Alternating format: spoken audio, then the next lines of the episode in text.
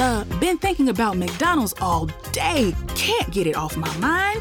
I can already taste it. Ooh, got my mind on my mouth and my mouth ready for some Mickey D's deal. There's a deal for every moment at McDonald's. Right now, get two of your favorites for just $3.50. Mix and match a classic McChicken, a hot and spicy McChicken, or a juicy McDouble. Price and participation may vary, cannot be combined with combo meal, single item at regular price.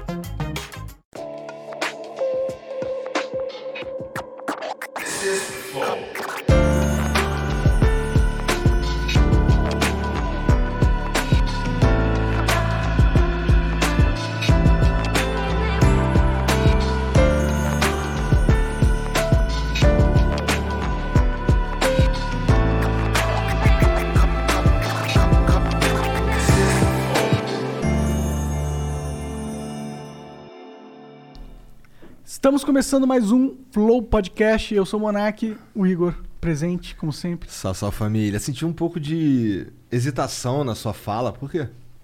Tá começando mais um. Flow É que eu podcast. pensei, putz, eu comecei um pouquinho antes da música terminar realmente, porque eu tava. Era por isso que eu hesitei. Entendi.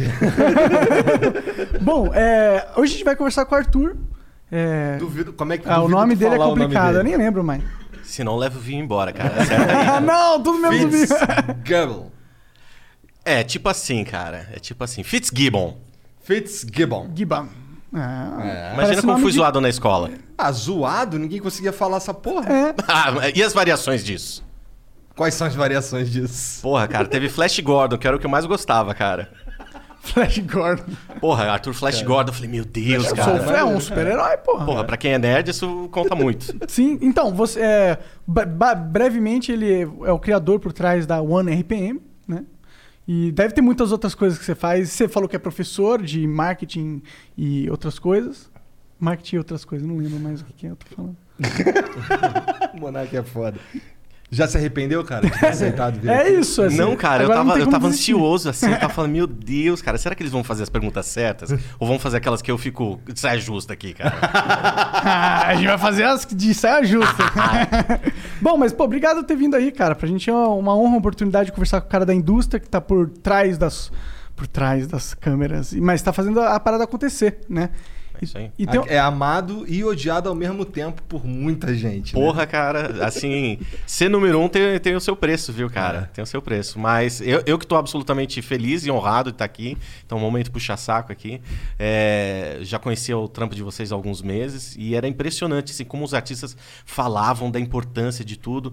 E o mais legal, quando eu tava conversando com o Serginho é, sobre a possibilidade da gente fazer aqui, a, a galera no escritório da One RPM ficou louca. Falou, meu Deus, caramba, você vai lá, vou assistir. Falei, legal, pô, eu acho que você tem que fazer isso pelo seu chefe, caraca.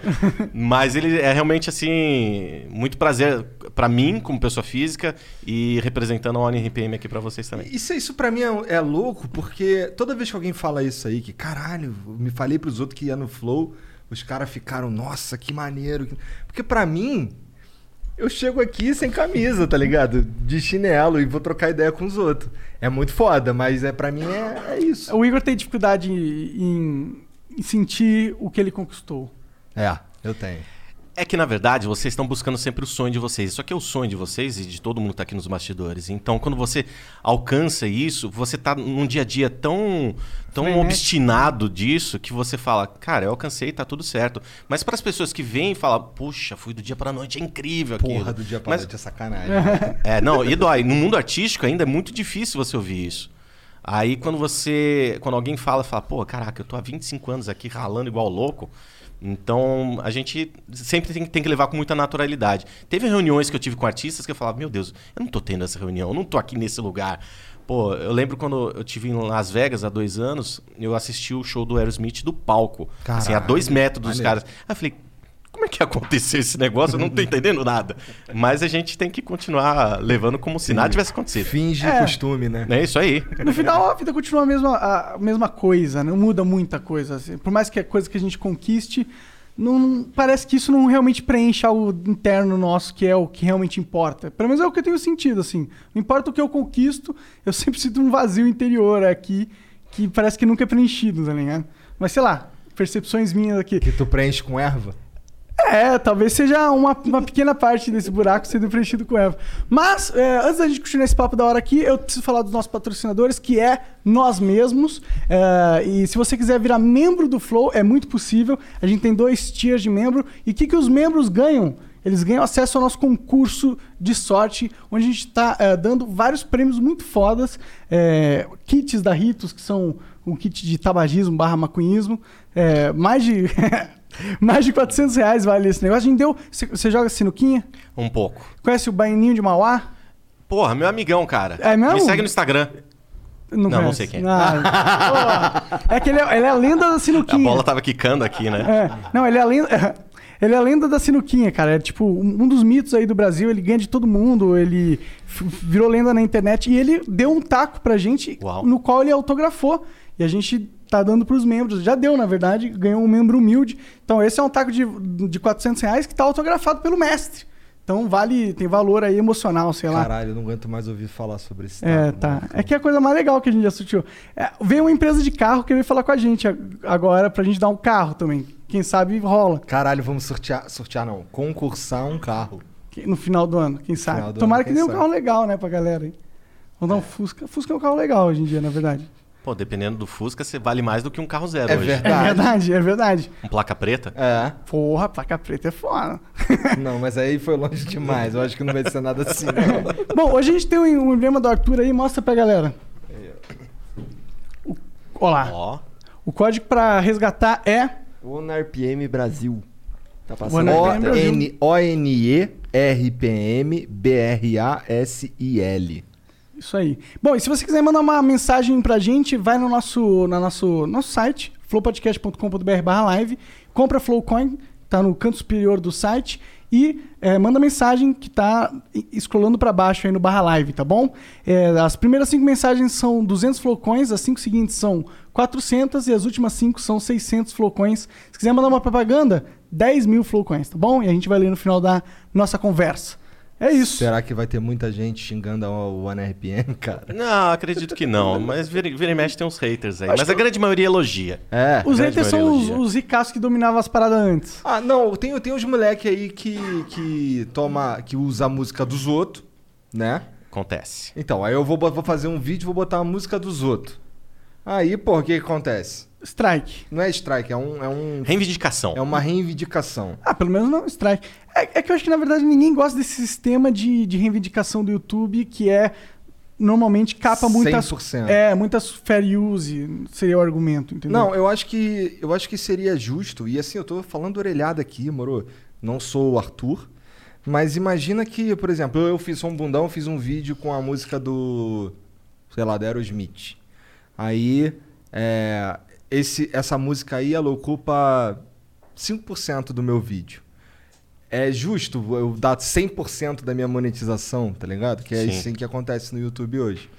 Aí, é, aí eu acho que é aí que os caras ficam putos de verdade, sabe? Eu acho que Sim. as pessoas não se incomodariam de pagar uma Ah, parte. eu acho que até seria bom pro Aerosmith, pros outros, porque eles estariam ganhando talvez menos dinheiro, mas eles estariam estimulando que mais pessoas usassem, então talvez no agregado eles ganhassem mais dinheiro, porque tem mais é, visualização do conteúdo deles.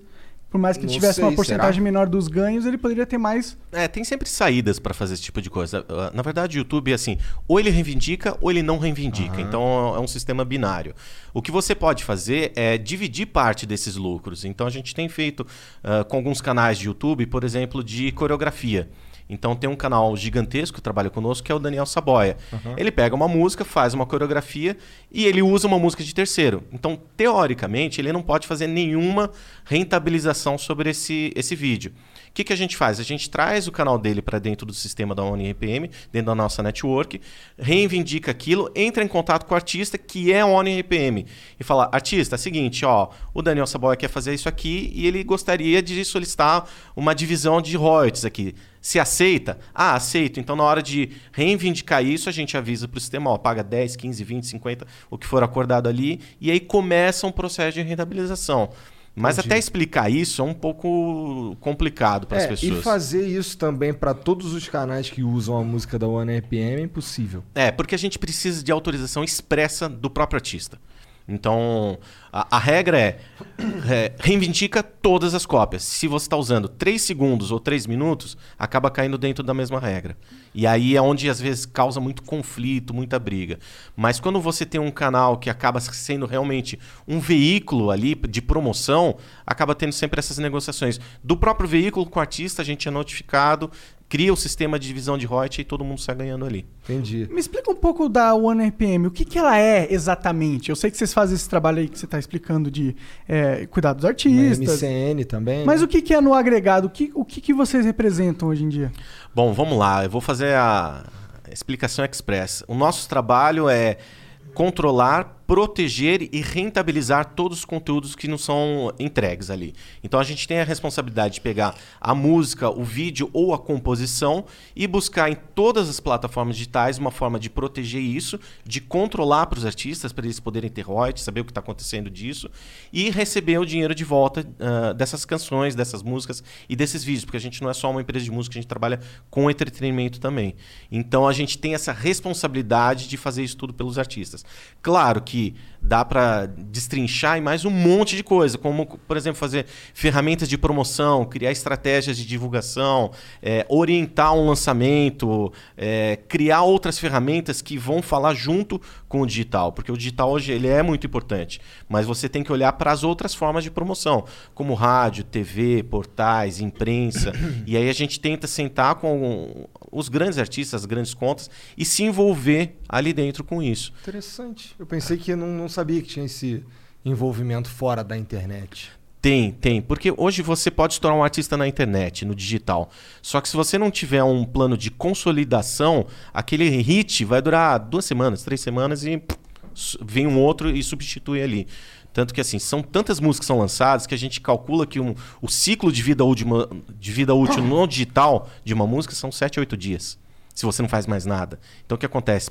You know when you order a new video game, or a golf club, or a blender, and then it arrives at your door. You get a little thrill. Imagine how much more thrilling it is when you order a new car. With Nissan at home, you can shop for the perfect ride and order it without ever having to go anywhere. Sure beats a golf club or a blender. Buy a new car entirely online with Nissan at home. Delivered direct from dealer to driveway. Thrill starts here. Services may vary at participating dealers, subject to applicable law. See dealer for details. acessar uma semana e pouco. Se você não tem mais nenhum plano, meu, vem com outra música que senão você vai ser passado para trás. Então a gente tem que criar. São, só no Brasil são mais de 200 funcionários que a gente tem já. Caralho, a gente pra caralho. É mais que as gravadoras. Alô, beijo pras gravadoras. Que, que são... Aquele beijo maravilhoso. Eu também gosto de mandar esse beijo. Aquele aí, abração de amigo. Por que, que você criou a, o RPM? Como que você surgiu essa necessidade no teu coração de investir sua vida nisso? Bom, vamos lá. É, só para deixar muito claro, eu não criei a ONRPM, tá? O fundador é o Emmanuel Zanz, que é um visionário, hoje é meu amigo, meu sócio na, na companhia. Que, na verdade, assim, tanto ele como eu, a gente já tem um, um background, uma, uma história de indústria da música. A gente passou por gravadoras, teve nossa própria gravadora, fiz dezenas de outras coisas. Tu dá aula dessa porra, não é? Eu dou aula também, cara. Pô, só falta fazer malabarismo na rua, cara. Mas eu já tive redes de rádio, já fui empresário, já fui artista, é, trabalhei em gravadora, fui vendedor de disco. Já foi artista? Já, tive uma banda, cara. Ah, Ausente? Generais. Ausente Generais. Não é grande negócio, mas era minha bandinha de adolescência. Do que, ali. que era? Rock? Punk rock, Punk cara. rock, Punk rock. Quando eu era mais roqueiro. Hoje eu gosto de tudo quanto é tipo de gênero de música. E não tô sendo político. Eu realmente gosto de, de trap, eu gosto de funk, eu gosto de sertanejo, eu gosto de rock, tá tudo certo. Mas a gente tinha um, um senso de desafio muito da indústria. A gente viu muita coisa acontecer de errado na indústria da música nos últimos anos. E aí, em 2010, quando o Emmanuel fundou a companhia em Nova York, ele veio em 2011, ele veio para o Brasil, apresentou a companhia, eu fui uma das pessoas que foi apresentado e era uma coisa muito pequena mesmo. Assim, ele fundou lá no escritório dele, na casa dele em Nova York. Eu entendi o que era, eu falei, cara, eu tenho meu selo, a minha gravadora que era a Turbo Music, tinha uns 40 discos. Eu falei, meu, vou colocar nesse negócio digital porque tem um negócio da Apple lá e dá- eu ouvi falar que dá uma grana nesse negócio. Então, do dia pra noite, subi 40 discos, numa época que ninguém dava a mínima bola pra isso. Aí ele veio conversar, a gente co- co- cons- eh, começou a conversar muito. Como foi essas conversas? O que, que ele queria que, que, que ele queria Foi no início, foi acho que maio, abril de 2012, quando a gente realmente começou a conversar de negócios. E ele queria ouvir a minha visão sobre o que, que eu achava disso. E eu lembro que, que ele me perguntou, e foi uma pergunta muito importante, muito boba, mas foi muito importante. Ele perguntou, mas por que, que você quer trabalhar comigo na ONRPM? Eu falei, porque é o grande próximo negócio da música. Não, mas. Aí ele ficou me olhando com uma cara de intrigado ali, mas eu tinha absoluta certeza, absoluta certeza O que, que você tinha enxergado? Exatamente. O que, que te atraiu no modelo dele? na verdade, assim, ele olhava para o digital com uma importância que eu já dava há anos. Em 2005, foi quando eu saí da EMI, que era gravadora dos Beatles, Marisa Monte, Charlie Brown, e eu não, não aceitava mais aquele modelo de negócio, foi quando eu montei a minha gravadora. E eu lancei alguns artistas lá, que era Xamã, Lipstick, Ludov, que eram umas bandas legais para burro, mas que não entravam na grande mídia tradicional. E a nossa saída foi olhar para o digital. Então a gente olhou para, na época, MySpace, Orkut, Fotolog, Flogão, Twitter e, e- e essas ferramentas que estavam à disponibilização dis- ah, disponibilizados para os artistas independentes. E a gente conseguiu criar uma carreira desses artistas e conseguia vender show baseado em público digital. Eu falava, caraca, digital é realmente uma coisa muito importante. Então, de 2005 a 2010, eu me debrucei muito. Eu falava, cara, o futuro de consumo da música está no digital. Eu já consumia Deezer e Spotify antes de 2010, quando ninguém quase nem sabia o Nossa, que, eu que nem era sabia isso. que Deezer existia há tanto tempo assim. É, a Deezer, se eu não me engano, começou como um blog de música. Então Entendi. você conseguia, conseguia baixar a música ali.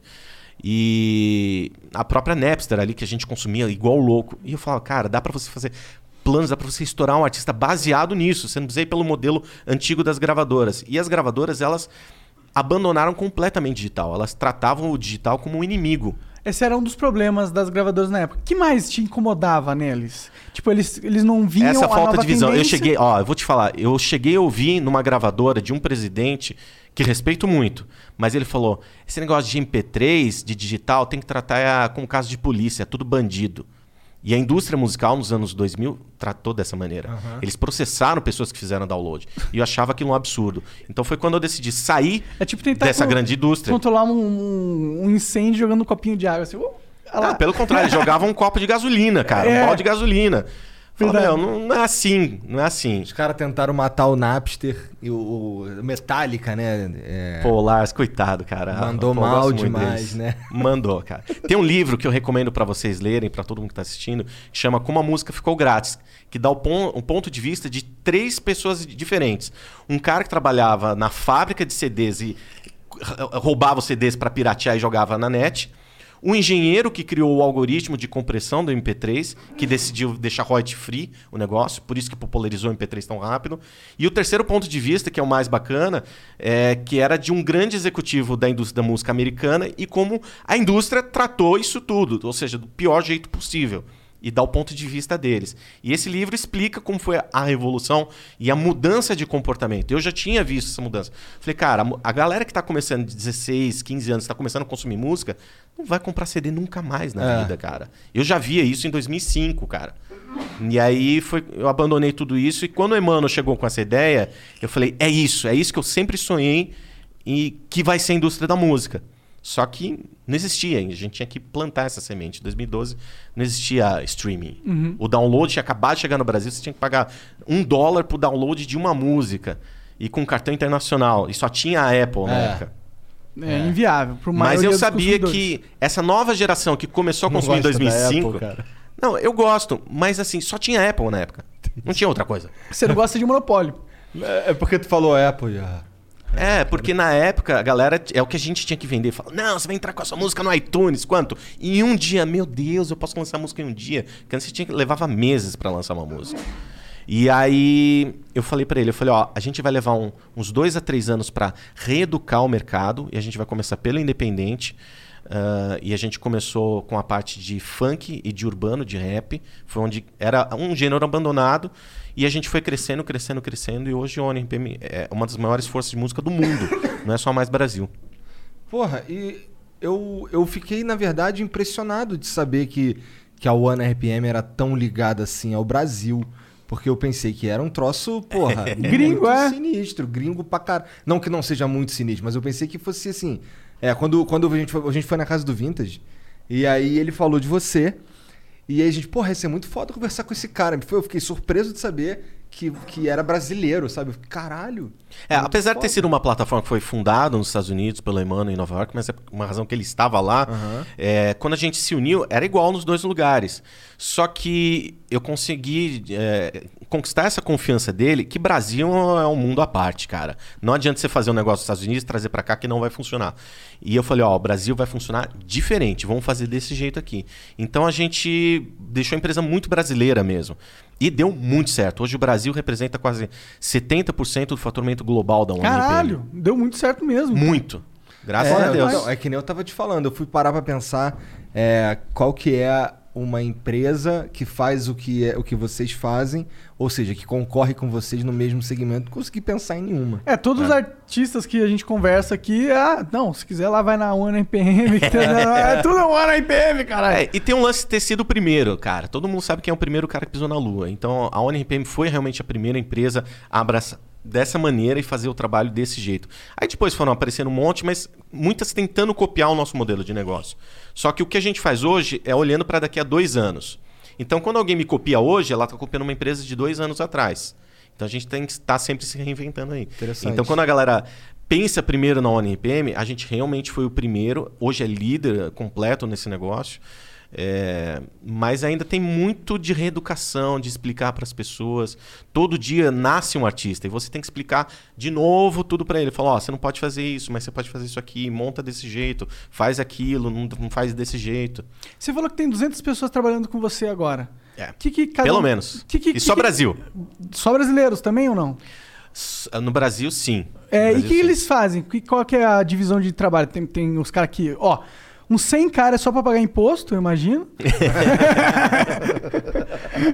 e o resto, o que que faz? Então, no começo, a gente, eu, eu fazia de tudo ali. É, era eu e um menino que era um assistente que me ajudou, que era um artista da Turbo Music. E a gente começava e a gente fazia literalmente tudo. A gente limpava banheiro, fazia contrato, fazia financeiro, é, vendia, fazia reunião, cada coisa absurda. E aí, conforme a gente foi crescendo, saiu do modo startup, a gente começou a, a contratar mais pessoas. Então, tem uma estrutura absolutamente completa dentro da ONIPM. Tem um departamento de imprensa com, com a Tiesa, com o Matheus. A gente tem um departamento de AIR, que são as pessoas é, que têm que buscar novos talentos, contratos que a gente queira ter, artistas que a gente queira conversar. Então, um beijo para minha, minha equipe de AIR maravilhosa porque sem eles realmente assim não tem o combustível de colocar dentro da Ferrari que é a ONRPM. Mas a gente tem uma base muito grande de suporte, de operações, de aprovação, de financeiro, de jurídico, de marketing. Então, cada gênero musical, eu tenho um, como se fosse um gerente para o gênero musical, de funk, de urbano, de gospel, de rap, de rock e por aí vai. Então, cada um tem uma especialidade que no, no início, há 10 anos atrás quase, eu acabava fazendo tudo isso. Hoje a gente foi delegando, delegando, para que as pessoas tenham uma especificação a ponto de sentar com o Vintage e falar: vamos falar sobre o seu próximo lançamento aqui. Vamos fazer isso, vamos fazer essa ação, vamos fazer isso aqui. E eles fazem de uma maneira tão independente e tão de minha confiança que eles vão fazer exatamente do jeito que eu faria. Então o Gabriel, quando senta com o Vintage, vai montar um plano junto com a Carlinha de AR, vai sair um plano como eu teria feito há 10 anos atrás pro artista. Entendi. Esses caras estão contigo há um tempão? Então, a grande. eh, Você diz dos artistas ou do, Não, dos do- funcionários? Dos funcionários. Alguns sim, alguns sim. Acho que a pessoa que está há mais tempo ali é o André, a Marina e a Andréia, que a a Andréia é minha diretora financeira ali, que eu devo muito para ela. Porque quando a gente era menorzinho, a gente era tão menorzinho que nem dinheiro para escritório direito a gente tinha. Eu fiquei cinco meses de graça no escritório dela. E aí, depois de um tempo, ela começou a me ajudar. E eu falei, você, você é boa de finanças, hein? vem me ajudar aqui. E hoje é meu braço, um dos meus braços direito ali. Maneiro. Então tem a Isabel Marigo, que é minha diretora de AIR. Sem ela também eu não dou um passo para conversar com os O artistas. que é AIR? Artístico repertório, que é a coisa mais importante no mundo. Você tem que olhar hoje pro artista e entender aonde esse cara vai chegar, como ele vai chegar e com que tipo de repertório. Então é a pessoa responsável para olhar para você e falar: você vai longe, você vai fazer isso, você vai fazer isso e você tem possibilidade de fazer tanto de dinheiro. Que a gente não pode esquecer que a música é um negócio Aham.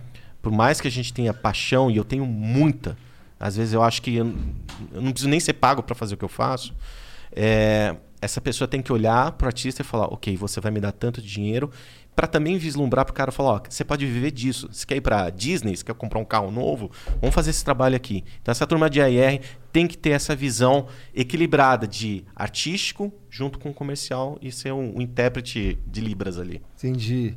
Então, o AIE é engraçado. Então, vamos lá. Se eu fosse um. Vamos dizer que eu lance uma música hoje. E aí o teu, a tua galera lá de AIR viu alguma, algum valor nessa Sim. porra. E aí entra em contato comigo e vem conversar. E aí eles vão, inclusive, me dizer qual seria o melhor gênero musical pra eu me manter, será? Não necessariamente, a gente não vai fazer nunca nenhuma interferência artística. Tá. Até porque isso é uma das premissas que eu coloquei na ONRPM. A gente nunca vai fazer com os outros o que a gente não gostaria que fizesse com a gente. E se tem um negócio que mata o artista, é falar, ó, toca isso, faça aquilo. Não, o artista tem que ser livre e tem que ter liberdade artística. Senão você tira a verdade do cara. Mas a gente pode direcionar. Então, às vezes, o artista faz uma música incrível e fala, poxa, eu não sei por que, que eu não consigo andar. Fala, pô, talvez porque você coloca muito palavrão nas músicas. Você já pensou em mudar? Não, boa ideia. Essa é uma das funções do AIR. Antigamente o AIR tinha essa função de mandar o. Ó, você vai gravar essa música do fulano, vai gravar com o ciclano, vai cantar desse jeito. Vai... Pô, mandava, literalmente. Hoje mudou. Você tá falando do AIR das Antigo, antigas das gravadoras. Hum. Eu queria entender isso. Isso é um, um assunto legal, porque realmente, olhando a história, as gravadoras não se adaptaram, né? Pelo menos a maioria, eu acho. Eu- Nossa, você pode- jura? É, o- E, e ainda tem, mas elas ainda têm bastante poder, né? Sobre vários artistas aí. Mas é muito fácil você ter poder com 80 anos de propriedade de catálogo ali, onde você paga 8%, Nossa, 6% isso é- de royalties é para artista. cara. É, a gente não pode falar nomes, obviamente, mas tem artistas imensos que recebem 8% de royalties. Ou seja, se o cara faz, sei lá, 100 dólares por mês no digital, a gravadora tem que pagar só 6. Com os outros 84, ela põe, 94 põe no bolso. Não parece E- ser muito justo, né? Porque é digital, a gravadora não tem mais que distribuir. Pô, é, assim, de novo, a gente não pode falar nomes, mas existe um grande ícone da MPB que o primeiro contrato dele, quando ele assinou com uma gravadora nos anos 60, ele recebia meio por cento de royalties. E tá numa briga com essa gravadora que existe até hoje para receber um valor decente. Porra, meio, por cento? É tipo, então não dá nada, pelo menos. Só que no passado era esse tipo de deal que tinha. Ou você aceitava, ou você não lançava seu material. Isso foi até praticamente 2005, 2007. Esses eram os, os deals que tinha. O máximo que o artista conseguia eram uns 20, 23% ali. Isso era o máximo. Então, por exemplo, hoje a gente pagar 70% ali é quase que uma aberração comparado com esses catálogos antigos. Por isso que o artista fala, cara, pra que, que eu vou pra uma gravadora se eu tenho que fazer o meu trabalho? E o cara ainda manda em mim. Não, eu quero fazer o que eu quero. É muito louco, cara. E o que mais tinha de defeito, assim, nas grandes gravadoras? O que mais eles não souberam perceber que tava mudando, assim? Cara, eles não é- apostaram no digital, eles queriam controlar muito os artistas. Eu acho que não assim, queriam muito pagar? comodismo, saca? Que as gravadoras tinham, porque era muito dinheiro que entrava. E eu vivi isso nos anos 90, porque eu comecei trabalhando numa gravadora Polygram e logo depois ela foi vendida para o Grupo Universal. E eu via, era, era muito dinheiro, o CD dava muito dinheiro, porque você tinha o benefício de CMS, você tinha. Você vendia igual água disco. E se pagava um royalty muito pequeno, então sobrava muito dinheiro. Então você imagina, 80 anos de catálogo fazendo dinheiro. Era uma fábrica de fazer dinheiro. Ficaram mal aquilo. acostumados com o poder. Exato. E a internet veio e destruiu todo. Quer dizer, mudou o jogo inteiro, né? É. E aí, É, vo- Ninguém compra CD, porra. Tem os, os computadores que você compra hoje não vem mais nem com leitor de CD. o pessoal deve comprar mais vinil hoje em dia do que CD. É, só por. É, não, e se você for olhar, assim, nem vamos considerar a inflação. Nos anos 90, dar CD era um presente de luxo para as pessoas. Uhum. Você pagava 19 reais, 20 reais num CD há 20 e tantos anos atrás, 23, 25 anos atrás, um produto custava 20 reais. Então, imagina numa inflação, quanto que esse produto valia para se pagar 10, 12, 6, 4% de royalty, sobrava um dinheirão para as gravadoras. Isso se ela jogasse o o jogo mais tradicional, mais corretinho. Mas tinha muito aquele negócio de fazer o superfaturamento. Isso era muito doido, cara. Como que funcionava? Isso eu posso falar, mas eu não posso dar nomes. Oi, gente, meus amigos de gravador que estão lá ainda. Beijo. Sei lá, você era um artista, participou de um grande show de reality show do SBT. Não lembro qual. E aí você assinou um contrato. Putz, chegou os pedidos das lojas, porque você tinha que fa- fabricar. Olha, chegou o pedido das lojas, deu 110 mil discos. Que legal. Vamos fazer o seguinte: vamos faturar 200. Não, mas só tem pedido de 110. Não, faz o seguinte: dobra o pedido de cada um, mas a gente faz consignado. E fala pro cara que se ele quiser, tá pronto o disco aqui. Se ele não quiser, ele devolve e a gente dá como devolução. Então você saía de 200 mil discos vendidos, só, só que na verdade vendeu 100. Quando esse disco voltar, você faz o que com um disco que não tem mais saída comercial? Porra nenhuma. Você quebra. Mas você já viu alguém quebrar disco? Não. Mas você já viu disco em banca dois reais? Agora não, mas um tempo atrás, disco a dois reais, um e cinquenta. Ah. Nossa, que barato, né? Eles vendiam no mercado paralelo. Esse amigo desse, cara. Não, não é mercado paralelo. Era quebra. Era dejeto. Ah, eles só jogavam fora. Jogava, ah, tô jogando fora. Quer comprar aqui CD quebrado? Que não tinha quebra nenhuma. Na verdade, era um risquinho que fazia ali, Ah, cara. entendi. Então, essa, o comodismo, sabe? Não só das gravadoras, mas muito ah, dos executivos que estavam ali. Era muito cômodo. Fala, cara, pra que, que eu vou ficar lançando 150 artistas? Pega 30 e vão trabalhar, eles tá tudo certo. Controla o mercado. Ah, tá crescendo muito? Não deixa o cara crescer. Vai lá na rádio, vai lá não sei o quê e bloqueia o cara. E hoje em dia, então, eles estão num caminho assim, as grandes gravadoras, de, de sumir. Nada. Eles estão é putos comigo. Bom, mas, eles, legal. mas eles ainda estão indo bem financeiramente? Sim, não tem como ir mal, cara. Você imagina esses 80, 90 anos de Eles catálogo Michael Jackson, no digital. ligado? cara, vamos falar, Michael Jackson. Imagina quanto dinheiro não dá no digital Michael Jackson. Nossa senhora. Que custo existe pra manter um catálogo de Michael Jackson hoje? Nenhum, zero. Fucking zero, cara. Só pro Spotify que tem que manter os servidores ali. Ah, Mas aí eles ganham pra, pra isso. Sim, e tá sim. tudo certo. É. A gravadora fala, beleza, chegou 100 dólares aqui, legal. Paga X% aqui pra ele, o resto põe no bolso. E não tem custo. Então o que ela faz? Elas vão, elas estão criando o, o catálogo delas que imagina 80 anos disso, é, cara. e de, de dominação completa. Beatles. Imagina, todo mundo ouve Beatles, Led Zeppelin, Marisa Monte, Tom Jobim, mais um monte de coisa. São produtos atemporais que sempre vão ter consumo. Verdade. E hoje, esses produtos, essa grande receita, é o que gera para eles buscarem novos artistas.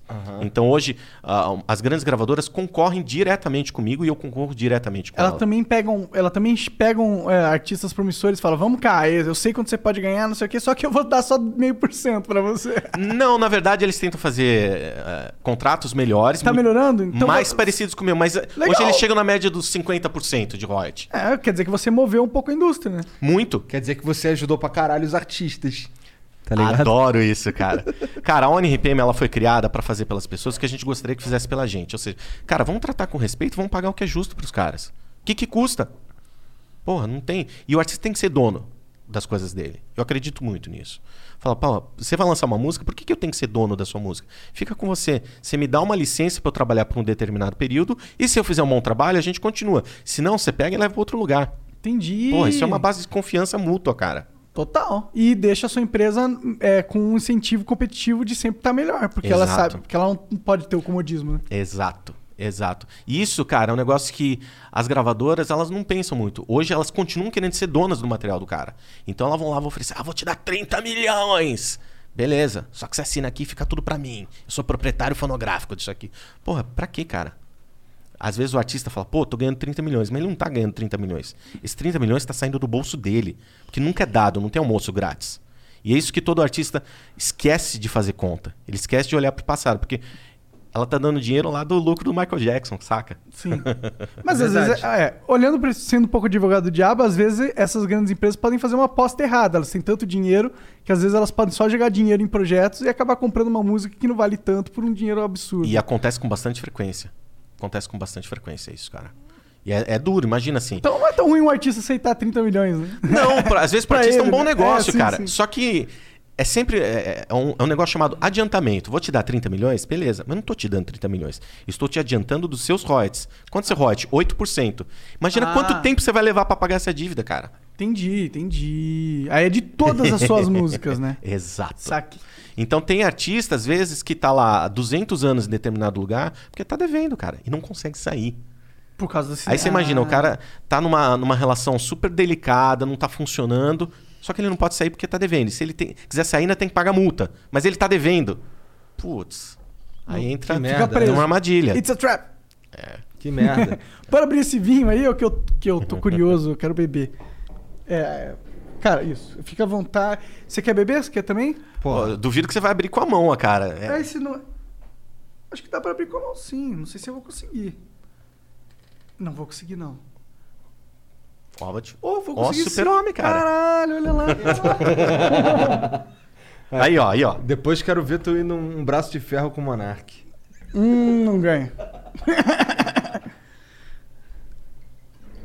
Depende, depende qual braço, é direito ou esquerdo, né, cara? Aí é, tem que olhar com muito cuidado, cara. Né? É.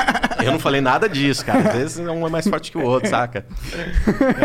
A minha é a esquerda, no caso, que é a quando, né? Cara, eu, eu não perco uma piada. Eu percebi aqui, né? Estamos todos na quinta série aqui ainda. Ninguém, ninguém Ah, é bom, saiu. é bom. A gente não pode perder a criança dentro da gente, né? Cara, é, então tá bom. Tu falou pra mim que começou lá com os caras do música de rua, funk e tal. E aí vocês foram aparecendo pros outros artistas ou vocês que foram atrás dele quando acharam que já tinha uma, uma estrutura melhor? Como é que isso aconteceu? Foi assim, ah, quando a gente começou em 2012, pô, vamos tentar conversar com todo mundo que a gente acha legal, que é grande, e teve uma resistência muito grande. Então eu falei, vamos pro independente. Então comecei a fechar com selos de forró, de música tradicional, só que ainda não tinham números suficientes. E eu tinha acabado de entender como funcionava o processo de rentabilização no YouTube. Falei, cara, esse negócio no YouTube é foda. O que, que tava bombando no YouTube? E na época era o funk, que ninguém dava a mínima, ninguém queria falar com a turma do funk. E aí eu fui conversar com, com uma turma do funk. A primeira artista que a gente pegou foi a Valesca Popozuda. Depois a gente fechou com uma produtora que na época tinha o Guimê, que era Máximo. E aí todo mundo falou: Meu, tem um canal de YouTube aí que tá fazendo um barulhinho legal, cara. Tal de Condizila. Um tal de Condzilla. E era um canal relativamente pequeno na época. É, eram dois canais de YouTube muito grandes. Era o Tom Produções, que era enorme, tinha tipo um milhão e meio de pessoas. E o Conde, que acho que tinha 600 ou 700 mil pessoas ali. Fechamos com os dois. Então o Conde, a- toda a estrutura de. acabou nascendo junto com a gente também al- ali em 2012, 2013. É, ficamos com, com a Condzilla até meados do ano passado, trabalhando com ele, e virou o Condzilla. E- Durante a época, durante o trabalho. Exato, exato. Virou gravadora, virou produtora, virou empresa. Condzilla foi um sucesso incrível, né? Foi global, cara. É o maior canal de YouTube de música do mundo, cara. Isso é Passou meio Justin abs- Bieber. Esse é meio absurdo, né? Porra, e, e do Brasil, só em conteúdo português. Então você imagina o nível de absurdo da coisa. Mas quando a gente começou a trazer muito a galera do funk, quando ninguém falava com eles, teve uma chuva de gente que queria falar conosco. Então esse negócio de pegar a música, colocar no YouTube, você tem o processo de reivindicação. Então qualquer cidadão que usou uma música de funk, tinha uma tonelada que a gente chama de rede de divulgação de canais, que tem muito, uh, sai apareceu lá, o One RPM está reivindicando seu vídeo, e o cara parou de fazer dinheiro. Mano, você imagina, na semana seguinte apareceu muita gente no escritório, que a gente não dava interesse, mas apareceu muita gente um pouco chateada comigo, Caralho, pessoalmente, pessoalmente, cara. E teve algumas pessoas um pouco mais, é, digamos, eufóricas ali pra falar conosco. entendi, irritadas. Não- não- é, aí você falava, meu Deus, o que, que eu fiz aqui? Vamos contratar um segurança. Aí o que, que a gente fez? A gente começou a explicar pra eles. Fala, não, funciona isso, isso, isso, isso, isso. Ah, é? Então quer dizer que se eu for dono de uma música e não tá distribuído, fizesse. Eu começo a ganhar dinheiro dos outros? Sim. Nesse momento, começou a nascer as produtoras de funk. Que antes só tinha a máxima Condzilla, mais uma ou duas ali. Naquele momento, o- essas- esses canais de YouTube falam, cara, a gente pode ganhar dinheiro, só que a gente precisa ser dono das músicas. Vamos começar Produzir. a produzir e assinar os caras. Aí eles me ligavam, "Ô, Arthurzão, tem um contrato modelo aí? Falei, tenho. E aí eu comecei a orientar essas pessoas a montarem gravadoras. E aí foi pipocando um monte de gravadora de rap, de trap, de funk, de tudo Porra, quanto é coisa, maneiro. cara. Então, Maneiro. assim, é- que não tem DNA, mas eu sou o pai de um monte dessas, dessas empresas aí, Ah, a cara. gente sabe como que é, um pouquinho. Mas pra mim era um negócio bacana, porque, imagina, eu fechava com uma, uma produtora de funk e essa produtora falava com 150 artistas. Se eu tivesse que falar com 150, tá ferrado. Então eles começaram a fazer isso. E aí, cara, virou, sabe, era um fogo na no palheiro, cara. Foi aí que começou a dar o boom, né? O One RPM. Foi, foi 2013 pra 2014, cara. Entendi. Porque aparecia um RPM em tudo quanto é canal. E falando, quem que é essa empresa? Quem são esses loucos, cara? E aí a gente sentava, explicava. Então foi um ano que, meu, passei o Brasil. Qualquer buraco, eu ia dar uma palestra sobre o que, que é o digital. Que a galera não Entendi, sabia. Entendi. O, o streaming não tinha chegado no Brasil ainda. Você tinha tentativas assim, muito tímidas ainda da Ardio, um pouco da Deezer. Spotify, se não me engano, acho que veio em 2015, cara. Verdade, é recente se for parar pra pensar em Exato. termos de internet, né? Exato. Então, você imagina, por três anos a gente explicando pra toda essa base de música popular, que o funk é uma música popular, o urbano é uma música popular. O que, que era? Então, quando chegou o Spotify, essas empresas que já estavam dinheiro, todo mundo já sabia. As gravadoras ainda estavam lá. Ah, que? Onde? Por quê? Porque eles não olhavam, não sabiam olhar. Ah, eles achavam que era roubo. Não, eles continuavam insistindo em CD, cara. Era impressionante. Quando tu. Quando o Spotify, che- o Spotify chegou em- no, no Brasil, porra, tu já tava com tudo pronto. Sim. Na verdade, assim, eles. Eu não, eu não sei se eu posso falar dessa maneira, mas muito da vinda dessas empresas foi por causa do trabalho que a gente acabou fazendo antes. Já tinha uma base de catálogo pronta para ser inserida no digital. Então a gente já colocava no digital, mas aparecia lá na Europa, nos Estados Unidos, mas as plataformas não estavam no Brasil. Eu imagino que ele via o sucesso no YouTube, que essas músicas que tava fazendo, e o Spotify falou, porra, olha a música ali fazendo pô, muito sucesso no YouTube, É no aí. Brasil, por que, que eu não tô É lá? Todas as plataformas, antes de virem para o Brasil, ligaram para a gente, teve uma reunião conosco e falou: olha, como é que é o Brasil? E a gente explicava: funciona assim, assim, assim. Então, explicava para eles que, por exemplo, sei lá, para um estrangeiro na Europa, música brasileira é o quê? É Gilberto Gil, Tom Jobim, é As samba. clássicas das clássicas. Eles pensam, falam, não, não. No Brasil o consumo é outro, é música popular, é o funk, é o rap. Pô, a gente tem Racionais desde 2013 lá, cara. Então você imagina explicar pra eles o que, que é Racionais e a força que é Racionais e por que, que a força, a música brasileira é tão independente. Racionais tá com a One RPM? Desde 2013. Caralho. Da hora. E conseguiram cedo, no começo da empresa. Foi, foi. Mas foi muito difícil fechar ali, porque você imagina explicar para um, um grupo tão icônico, tão clássico como é Racionais, o que é o digital. Então, ah, tem, uma, ah, tem uma mulher incrível ali na frente deles, que é a Eliane Dias, que é a, a esposa empresária, ah, a esposa do Brown, empresária do Racionais, que entendeu e falou: não, funciona desse jeito, vamos trabalhar lá. E a gente começou a construir. Tanto que o lançamento em 2000 2014 do Cores e Valores foi um- uma coisa inédita que a gente fez. Ele ficou em exclusividade no YouTube e no Google Play na época que existia. Não foi para as outras plataformas. E foi aquilo, 11 ou 12 anos, sem material inédito do Racionais, aquilo movimentou muito o Entendi, digital. maneiro demais. Então, Racionais é um que teve desses essa casos. ideia? Foi um pouco, cara. Na verdade, eu não posso falar que eu tive ideia de nada ali. A ONRPM é um conjunto de pessoas pensando junto. Então tem o pessoal de, de DSP, de marketing, de urbano, o Emmanuel, eh, as próprias plataformas. Então a gente fala, pô, tem esse álbum inédito do Racionais, vamos fazer o quê? Putz, espera aí, tem dezenas de opções e uma dessas foi a de lançar a exclusividade. E valeu muito a pena. Pra gente, pra eles e pra plataforma. Pode crer. Hoje em dia, a renda da One RPM vem mais do, dos streaming, imagino. O Spotify é a maior força? Ou o YouTube ainda tá grande? Como que é essa relação? E- e- então, vamos lá. Você tem diversas formas de monetização. Você tem o uso da música dentro de Facebook, Instagram, Hum. eh, TikTok. E hoje eu vou te falar. O Facebook barra Instagram já é a terceira maior fonte de renda para os artistas. Já que a gente acabei de ver esse relatório. Então você tem Instagram? Instagram. É, cara. não Quando você usa uma musiquinha, tem que pagar, cara. É o uso de música. É um processo de microsincronização ali. Mas quem que usa as musiquinhas? O usuário que não O paga. usuário. Então, se a gente fizer uma história aqui e falar, pô, vou colocar o Racionais de fundo aqui no Music. Aquele uso é documentado, é rentabilizado de volta pro artista, cara. Mas o usuário não paga, né? Não. Mas a cada dois, três stories você não vê uma propaganda? Aham. Aquela propaganda paga a visualização. Entendi. Caralho. Fudeu. É assim que eles pagam. É isso Pode aí. crer, faz É sentido. Então, isso aí não é um streaming e não é um download, mas é um consumo da música. Então, TikTok, Instagram, Facebook trabalha dessa forma. Você tem o streaming tradicional, que é o Spotify, o Deezer, Apple Music, Napster e mais, sei lá, 60 plataformas que existem. E você tem o download que está em absoluto desuso. Além disso, você tem o uso do consumo do vídeo também. Então, você tem, são acho que O 17 que é o formas. uso do consumo do vídeo? Tipo, ah, você quero pôr, eu tô fazendo uma propaganda, quero pôr a música, é isso? Mais ou menos. O YouTube ele paga diferente sobre o uso do áudio e o uso do vídeo. O uso do vídeo é o vídeo assistido no canal oficial do artista. Aham. Então, quando você põe na nossa MCN, na nossa network, ele paga um valor diferente do simples uso da música. Então, esse é, um- é o uso do vídeo. Entendi. O uso da música é: sou um fã, vou gravar, sei lá, o meu cachorro fazendo.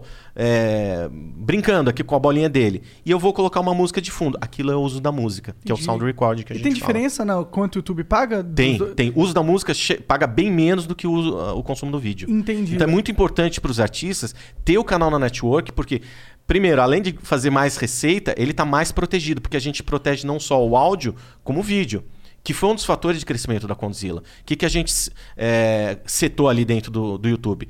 Não pode haver cópia de vídeo da Condzilla. Então você não achava cópia de nenhum vídeo da Condzilla, a não ser no canal deles. Então qualquer canal no YouTube tem esse tipo de coisa. Então tem muita gente que pirateia canais para pegar audiência alheia. Não, se é um canal importante, a gente vai lá e simplesmente bloqueia o processo de cópias. Entendi, entendi. Entendi. Maneiro. Aliás, o que tem de canal usando cortes do Flow, cara. Ah, sim, Ó, sim. depois a gente vai falar de negócio. Não, aqui. mas Ah. a gente meio que deixa eles fazerem isso, tá É, vendo? não, é, não vale a pena comprar essa briga, não tem muito dinheiro aí também. Mas isso afeta explicitamente no algoritmo. é, O YouTube Afeta- tem que entender qual que é o original. Se ele não sabe qual que é o original, na hora que escrever Flow, ele vai colocar qualquer um. Cara, mas aí, ó. como que a gente briga com isso? Qual que seria a solução? Esse é o problema. Qual que é a solução Vamos na lá. sua cabeça? No YouTube você tem são 32 variáveis que interferem no algoritmo de ranqueamento. Nossa, falei bonito, Tu né, acabou cara? de inventar isso. É, aí. tirou do total. É, na verdade são 17, mas eu falei 32 pra parecer mais bacana. na verdade, assim, quando você escreve qualquer coisa no YouTube, eu, eu brinco assim, que se você quiser esconder um corpo, você esco- esconde na página 2 de procura de qualquer lugar, É cara. verdade. Ninguém passa da primeira. Então, assim, você tem que estar sempre na primeira página, sempre é, colocado ali. Como que o YouTube ou qualquer outra plataforma vê isso? Ele vê uma série de procedimentos de melhores práticas que você faz. Então, se, vamos supor, você tem que colocar é, miniatura, descritivo, link, blá, blá, blá. Quem faz mais dessas coisas é melhor ranqueado e acaba aparecendo na primeira posição. Se você não faz nada disso, você vai para a última posição, ou seja, vai para a página 17 de busca. E aí você perde o ranqueamento. Por fazer isso, você acaba tendo menos visualização. E um, de, um desses fatores, esses 32 fatores, é qual que é o canal oficial do negócio. Se o YouTube não sabe qual é, não tem a ferramenta técnica para avisar isso, ele vai colocar qualquer coisa ali em primeiro lugar. Mas esse é o problema. Qual é a solução? Então, a solução é fazer o uso dessas melhores práticas. Tem um manual de melhores práticas que é gratuito. Não, mas é o problema que essa solução, ela também é um problema. É. É porque se eu faço isso, eu Você vai mato. derrubar todas as cópias. Exato. E aí eu mato um, um dos maiores meios de distribuição do programa. Que é o porquê a gente é tão relevante, na minha visão. Que é uma das perguntas que os artistas fazem pra gente. Bloqueio ou não bloqueio as cópias? Depende. A resposta sempre é depende. O que, que você quer fazer da vida? É que o nosso a nossa, o nosso conteúdo não é uma música. Uhum. É bem diferente a, a longevidade do produto, o impacto, o- é, a monetização, é tudo diferente. Pra gente vale mais a pena é, a gente tá mais bem posicionado no algoritmo Exato. do que a gente tá menos bem posicionado no algoritmo, só que rentabilizar mais no canal de cortes. É, é uma escolha Sofia o negócio, cara. É um negócio muito complicado. Porque assim, vamos supor, existem 10 vídeos, que 10 canais que copiaram um vídeo teu. Então, você tem 10 audiências, 10 tráfegos pulverizados. Se não existisse essas cópias, esses University of Maryland Global Campus was established to bring a respected state university education to working adults at home and abroad. 70 years ago, we sent professors overseas to educate service members and their families on military installations and on the front lines. Today, we're online because that's where working adults need us, that's where you need us. We'll support your commitment to being a successful student with services that fit your lifestyle, and we offer more than 90 programs and specializations for where you are and where you want to be. University of Maryland University College is now University of Maryland Global Campus. We go the distance because times have changed, but what we're made for hasn't. UMGC offers online support for veterans, including resources at the Veterans Resource Center, no cost digital materials replacing most textbooks, virtual advising, transfer credits, and lifetime career services. Speak to our dedicated military and veterans advisors who can help you find the right degree for your career path. Visit umgc.edu. Certified to operate in Virginia by Chev. If you want to take your vehicle's performance to new heights, you got to give it peak. Like our original equipment technology, antifreeze, and coolant. Our formulas match the vehicle manufacturer's technology requirements so that we have the perfect match for every vehicle. That's one reason why Peak is among the fastest growing brands of coolant in America. We work harder to earn the trust of people like you every day. That's Peak Performance. 10 tráfegos se somariam ao seu único vídeo. Mas não significa que a, a- ia ter a mesma ah, Alcance. alcance, Exato. porque você tá matando a, a oferta dentro do algoritmo. Exato. Ele não ia ser o, não É, ia- por mais que fosse mais, se você tivesse é, capitalizando mais do interesse da pessoa de consumir seu, É. seu conteúdo, você deixa de capitalizar no próprio sistema do vejo- algoritmo do Eu YouTube. vejo, um- tenho vários amigos, até uns caras que são famosos, falam assim pra mim: Caralho, tô de saco cheio de ver tua cara no recomendado do YouTube, cara. E é e assim, tem tanto canal fazendo isso que pra mim é, isso se traduz em, em relevância. Acho que o que acontece aqui acaba se tornando importante. Tem, tem canais que já eram grandes, com 200, 400 mil inscritos, que eles mudaram o propósito do canal para fazer cortes do nosso programa. Ou seja, eles já Exato. tinham uma base. Então tem, tem um ganho não monetário que é importante aí. Se a gente fosse Essa é a balança. é. Essa é a balança. Acho que Quanto fosse- que custaria pra você ter esse alcance? Exato. Ah, custaria, sei lá, 7 mil dólares. Então, beleza. Se eu bloqueasse tudo, eu faria 7 mil dólares? Não, então. É, deixa as cópias essa é a matemática. Total, total. É, tem muito caso, é, se- é sempre caso a caso esse, esse tipo de definição. Então, tem que entender qual que é o teu objetivo. Ah, meu ob- objetivo é promoção e alcance. Então, vamos fazer isso porque tem muita gente copiando. Então, beleza. Mas quer, quer rastrear? Quer só rentabilizar as cópias? O que, que você quer fazer da vida? E aí você vai montando. É sempre um a um. Teve caso de artista que a gente lança música e bloqueia pela, pelos primeiros sete dias só. Depois de sete dias já libera. Porque você tem aquele pico de consumo, o pico de consumo se concentra no canal, aumenta a relevância e depois ele faz a liberação. É, é uma boa, é uma boa também. Vai de conteúdo para conteúdo, né? É, Isso, é, isso é fácil de fazer lá na plataforma, na tua plataforma? Tem que ser conversado sempre. É? Não é uma coisa automatizada. Entendi. Você precisa avisar. Hoje, você- a regra padrão é rastreia as cópias e rentabiliza as cópias. A gente não bloqueia ninguém. Agora, se quiser algo diferente, aí tem que avisar a minha equipe de, de operações do YouTube ali para poder fazer isso. Entendi. As gravadoras já chegaram a atacar você de alguma forma? Tipo, além de verbalmente? Processaram você? Já. O que, que, que já. rolou? Como que foi? Como que é essa batalha que Cara, você vive? De tudo, assim, inclusive humilhação, cara. Sério? É, vou te falar, assim, a gente acaba dando muita palestra pelo Brasil inteiro. Aí teve uma palestra no Rio, bem bacana. E, pô, e era um Ganhou bastante chique. pra fazer pela cara. Bem Não, eu não cobro Bem por palestras. Não, Não, não cobra? cobro por palestra. Eu sou anarquista, cara. Eu quero ver o circo pegar fogo mesmo. Da hora. E aí era um- uma palestra pra indústria da música. Então eu tava me sentindo importante. Falei, caraca, como é que eu cheguei aqui? Então eu fui com terninho, gravata, mas com tênis, aquela coisa mais despojada. E fu- Não, tô bem aqui. E aí fui bem vestido, tava dando uma entrevista pra alguma televisão na porta. E aí passou um cara falou, nossa, onde ele vai? Num casamento? Aí eu olhei assim pro filho da mãe. Aí eu falei, é, tô indo pro casamento e você não está convidado. Caralho. Essa foi uma das coisas. Então te- teve muita gente foi muito atacado, ainda é muito atacado por causa do que a gente faz, das coisas que a gente fala. Mas eu, eu acho que isso, na verdade, são ações é, que eu tô tirando as pessoas da zona de conforto delas. Já, já recebemos é, notificação extrajudicial, para vocês terem ideia, de não mostrar algumas coisas. Por exemplo, no início da ONRPM, a primeira coisa que eu falei, ó, vamos mostrar quanto, quanto vem bruto da música do cara e quanto ele está recebendo líquido. Ou seja, ele vai saber exatamente o meu lucro sobre a música dele. E aí teve uma plataforma que falou, olha, vocês não podem mostrar os dados dessa forma. Da sua própria empresa. É, Por quê? Porque nunca as gravadoras mostraram, como não mostra até hoje o Porque valor bruto. se os caras Ela souberem, falou, ó, eles vão tá aqui seus 100 dinheiros. Tá, mas 100 dinheiros do quê? Pode ser de mil dinheiros ou de 10 mil dinheiros. Ou de um milhão de dinheiro. Exato. Que era o que eu ficava louco. Porque eu tinha a minha gravadora e eu tive deals, contratos com gravadoras no passado. Chegava um relatório e ela falou, ó, tá aqui, ó, 12 reais. Pô, mas 12 reais do quê? 12 reais. Do trimestre. E aí a gente começou a mostrar valores diários. Número de plays diários, valores brutos e valores líquidos. Isso é legal, até pra galera ter noção do que acontece realmente. Pros artistas e também pro consumidor, né? É, não, e assim, a gente ouve coisas assim absurdas, porque artistas vêm conversar com a gente e falam: Nossa, falaram lá que vocês são ladrões, que vocês fazem isso, que vocês fazem aquilo. Aí eu só respiro fundo e falei: Beleza, é isso aí mesmo. Se você acha que eu sou ladrão, então a porta é ali, cara. Se você não acha, senta aqui e vamos conversar. Então é um processo de reeducação eterno. A gente mexeu no monopólio ah, de empresas, cara. Que eram quatro, agora são três. Que eram ah, Sony, Universal, Warner e Som Livre. Agora Som Livre sendo vendida. Pra quem, pra quem ela foi vendida? Ainda não se sabe. Eu tenho as especulações, mas dizem que o Grupo Globo está se desvencilhando da gravadora. O que eu acho uma Ah. tremenda numa besteira, cara. É mesmo? Pô, Porque a gravadora tem muito, né, capital.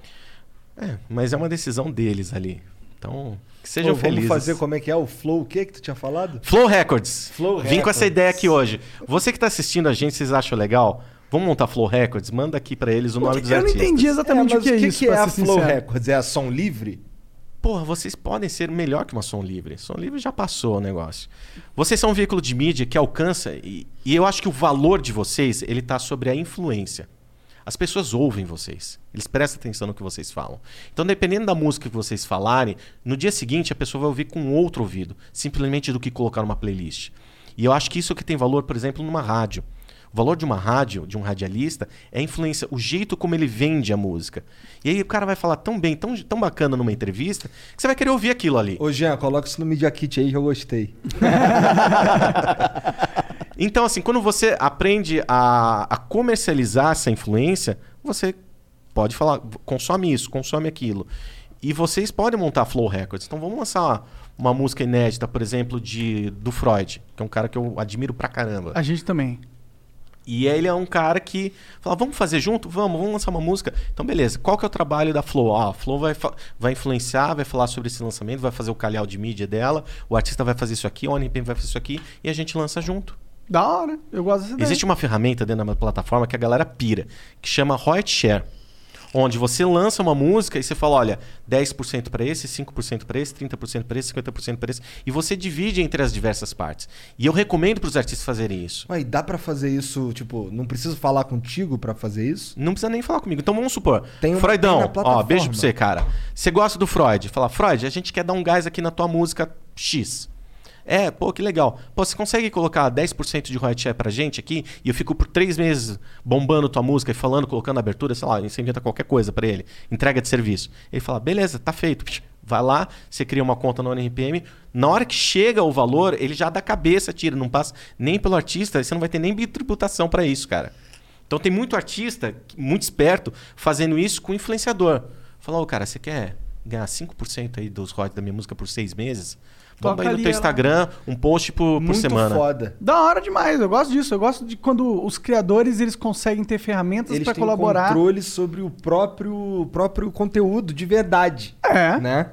Cara, Muito e, foda. e que gravadora fez isso? Alô? Não vão fazer nunca, cara. Porque quando você faz isso, você tá descentralizando o poder. Eles querem ter o controle. Então as gravadoras fazem isso, mas ó, você fala comigo, não fala com o artista, hein, cara? Não, a gente descentralizou. Falou, o artista pode fazer esse tipo de coisa. E vou te falar, tem artista que chega a dar 30, 40% do royalty dele para 10, 15 pessoas diferentes de informadores de, eh, de opinião, influenciadores, eh, rádio, TV, imprensa. Falou, ó, me divulga aí que eu vou te dar uma participação no meu negócio, cara. Maneiro pra E não é caralho. jabá, não é nada disso. Você tá. É como se você estivesse Você vendendo tá ações da sua é, empresa, cara. você tá ganhando Falar, você quer ter participação no meu negócio? Legal. Em vez de. Você pode entrar com grana também. Isso é uma coisa que. Tem muito artista que faz. Vou lançar uma música. Você quer ter 10% do meu faturamento? Quer comprar esses 10%? Custa mil reais. Hoje não faz nada. Mas e se esse negócio der um Boa. bilhão de reais, cara? Verdade. Vira um mercado de ações também. É, o Primo Rico, a gente conversou com ele recentemente, ele falou assim, falou justamente isso pra gente. Eu vi. Cara, é, é- o melhor que você pode fazer com o Flow é entrar de sócio com as- nas empresas, mas em vez de você dar dinheiro, você dá publicidade. Que é a montar Flow Records, cara. O que a gente tá falando aqui é uma troca de processo de publicidade de mídia que vocês têm e controlam muito bem. Eu gosto, porque a gente preza pela liberdade aqui no Flow. E a nossa liberdade acaba afastando certos anunciantes que eles querem controlar a parada. E a gente precisa buscar, e eu acho que não só a gente, o Flow, mas eu acho que todo criador de conteúdo hoje Exato. em dia, ele tem que buscar ah, uma independência financeira.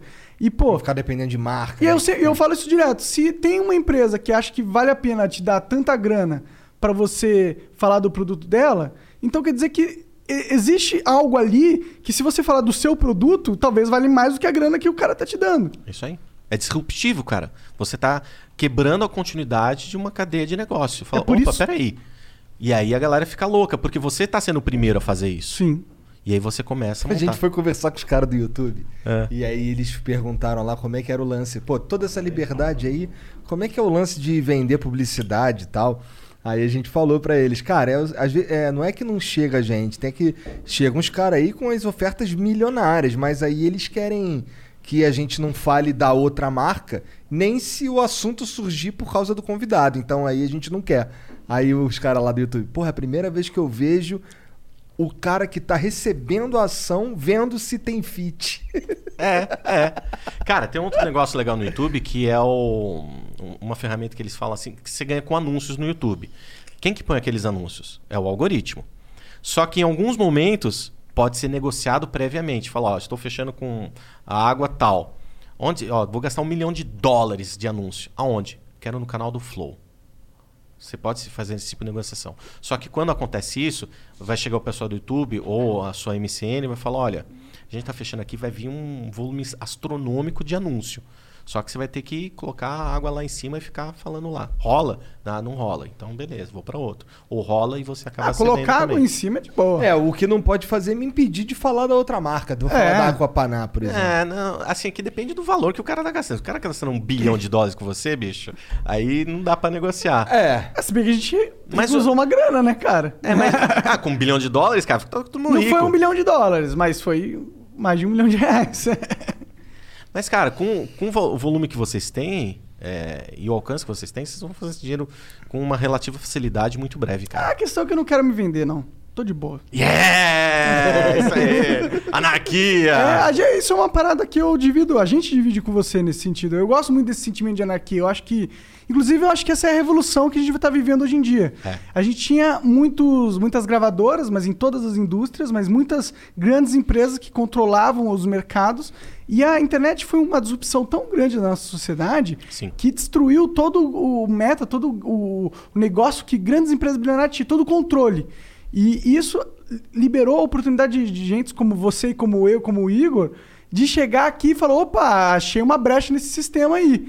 E, e, e isso é legal. E eu, pra gente ser fruto disso, a gente quer ver que, que essa brecha não seja algo que seja abafado depois, Sim. entendeu? E eles estão tentando fazer isso. Há sempre uma tentativa de abafar a internet. Você vê aí várias leis que são passadas para impedir ah, vários assuntos de serem tratados, pessoas sendo banidas. Sei lá. Eu vejo que está sendo uma reação do sistema a essa nova quebra disruptiva da tecnologia. Exato. Cara, não é à toa que 300 mil artistas no Brasil confiam os seus conteúdos na ONRPM.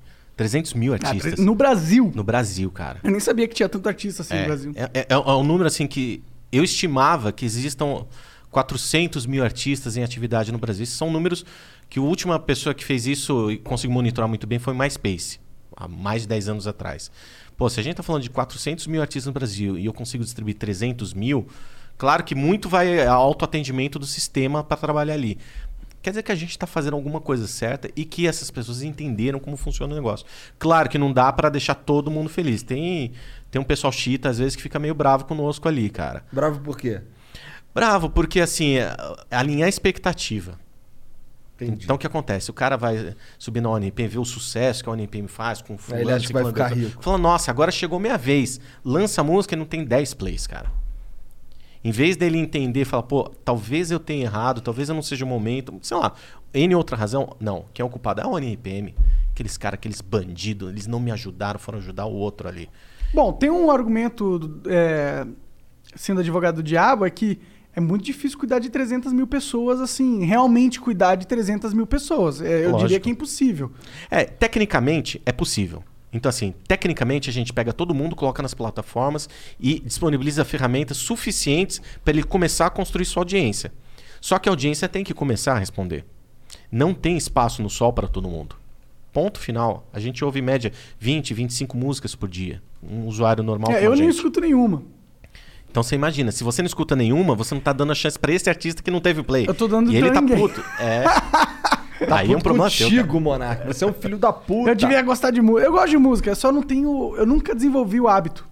Nunca desenvolvi. Então, mas às vezes a gente gosta de alguma coisa e nem sabe que gosta. Esse que é o grande lance Não, eu gosto, por do exemplo, music business. O Freud, puta, eu escuto as músicas, eu acho que a letra do cara é muito foda. Tipo, caralho, o cara tá mandando vários pensamentos que eu concordo e de uma maneira muito difícil de mandar, assim, sabe? A música não é só uma harmonização melódica. Ela tem a ver sobre pensamento. Você dividir como você pensa junto com as pessoas.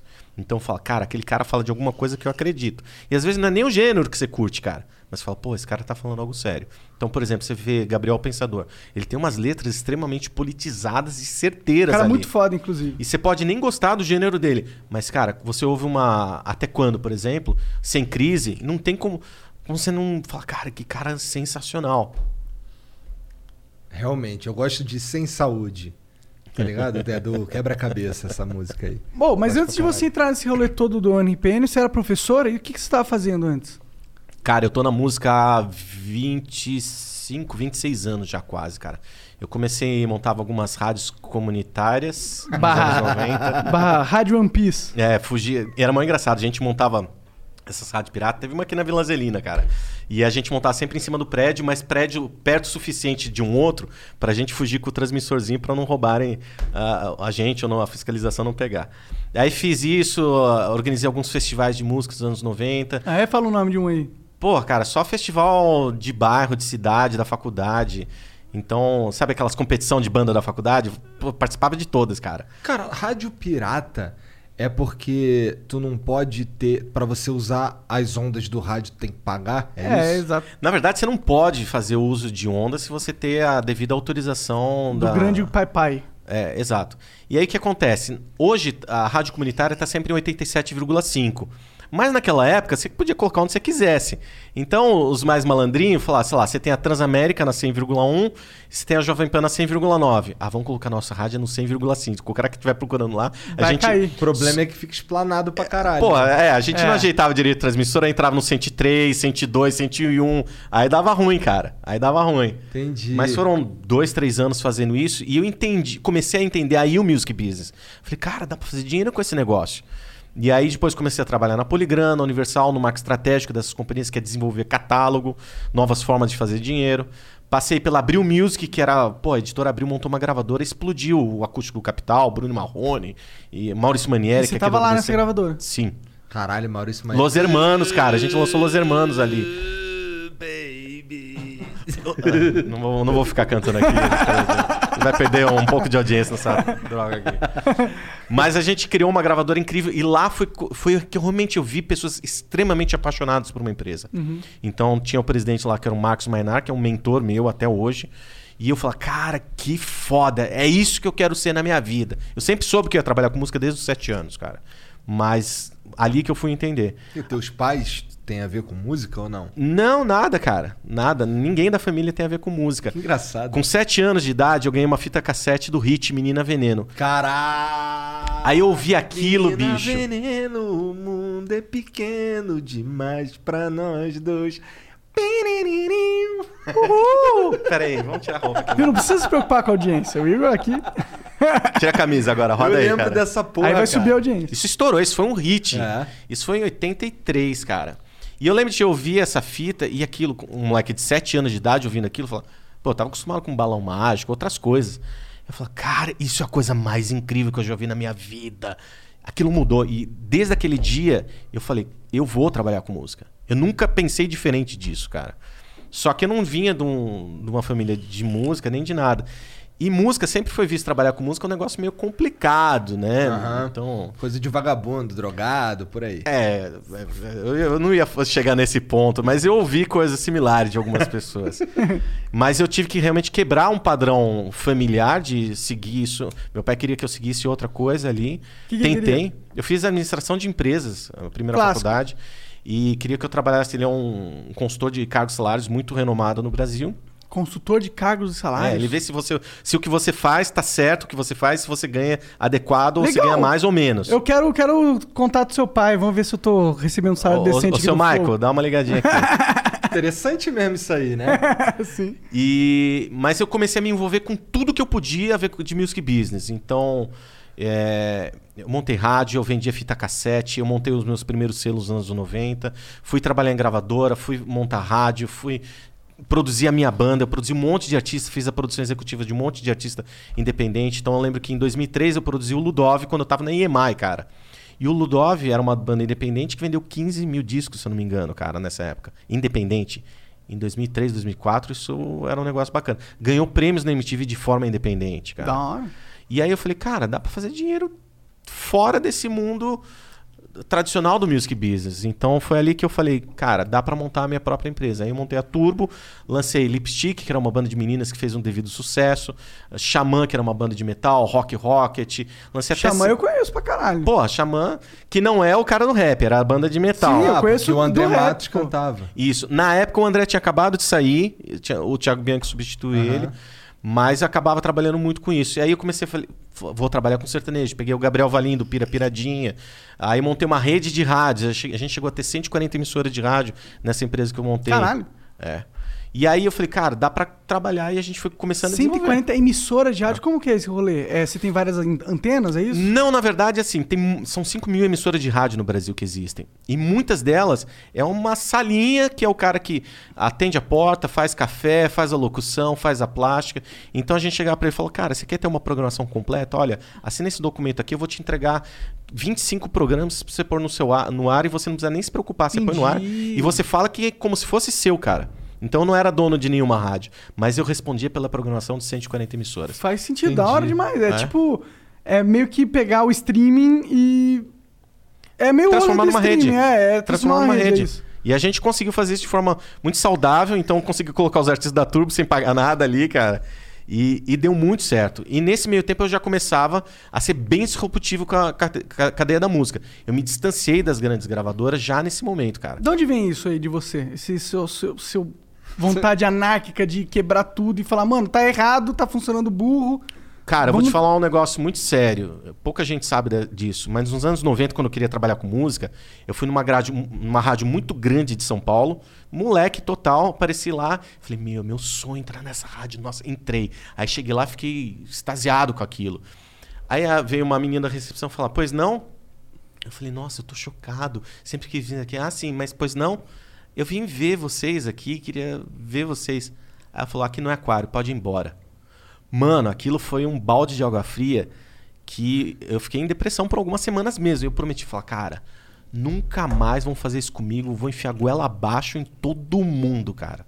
Então eu tento receber hoje todo mundo, tento conversar com todo mundo, orientar todo mundo, só pra causar no rolê, cara. Sabe? Esse tipo de coisa mesmo. E, e eu, eu acho que é uma das premissas do ser humano é fazer pelos outros que você gostaria que fizesse por você. A regra de ouro, né? Então, The assim, se, se a minha regra é quebrar um, um modelo tradicional e capitalista e monopolista dessas pessoas, eu vou fazer, não tô nem aí, cara. Mas você é contra o capitalismo? Não, eu adoro dinheiro, pelo contrário. Alô, me dá mais dinheiro, distribua na ONRPM. Quero viajar pra Disney de novo, cara.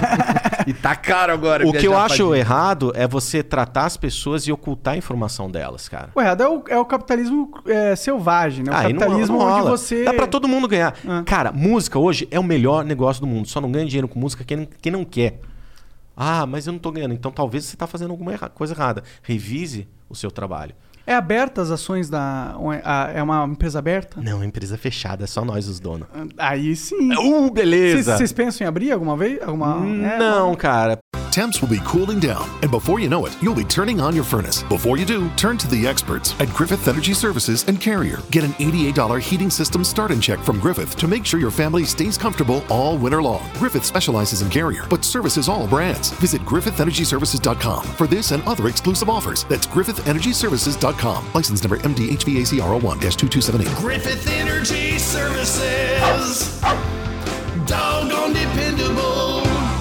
Por enquanto, assim, a gente tá crescendo tanto. Só no ano passado a gente cresceu 50% em Bom, companhia. bom. Então, enquanto tiver nessa toada, não precisa. Assim, a cada seis meses aparece alguém lá na porta. Opa, e aí, quer vender? E a gente, claro, vamos conversar aí. Quero um bilhão de dólares. Não. Ah, então não, né? Mas é legal, pro ego é gostoso isso, cara. É, o cara oferecer uma grana assim. Fala, Ô, cara, é tipo, é bacana. Fala, nossa, estão me cantando, né, cara? É. pode crer, pode crer. Que, que você é, pensa, imagina para um RPM que vai causar essa anarquia no sistema? Que mais. Quem vai ser. É, ou, almeja revolucionar? Você tem alguma coisa, algum plano no futuro nesse sentido?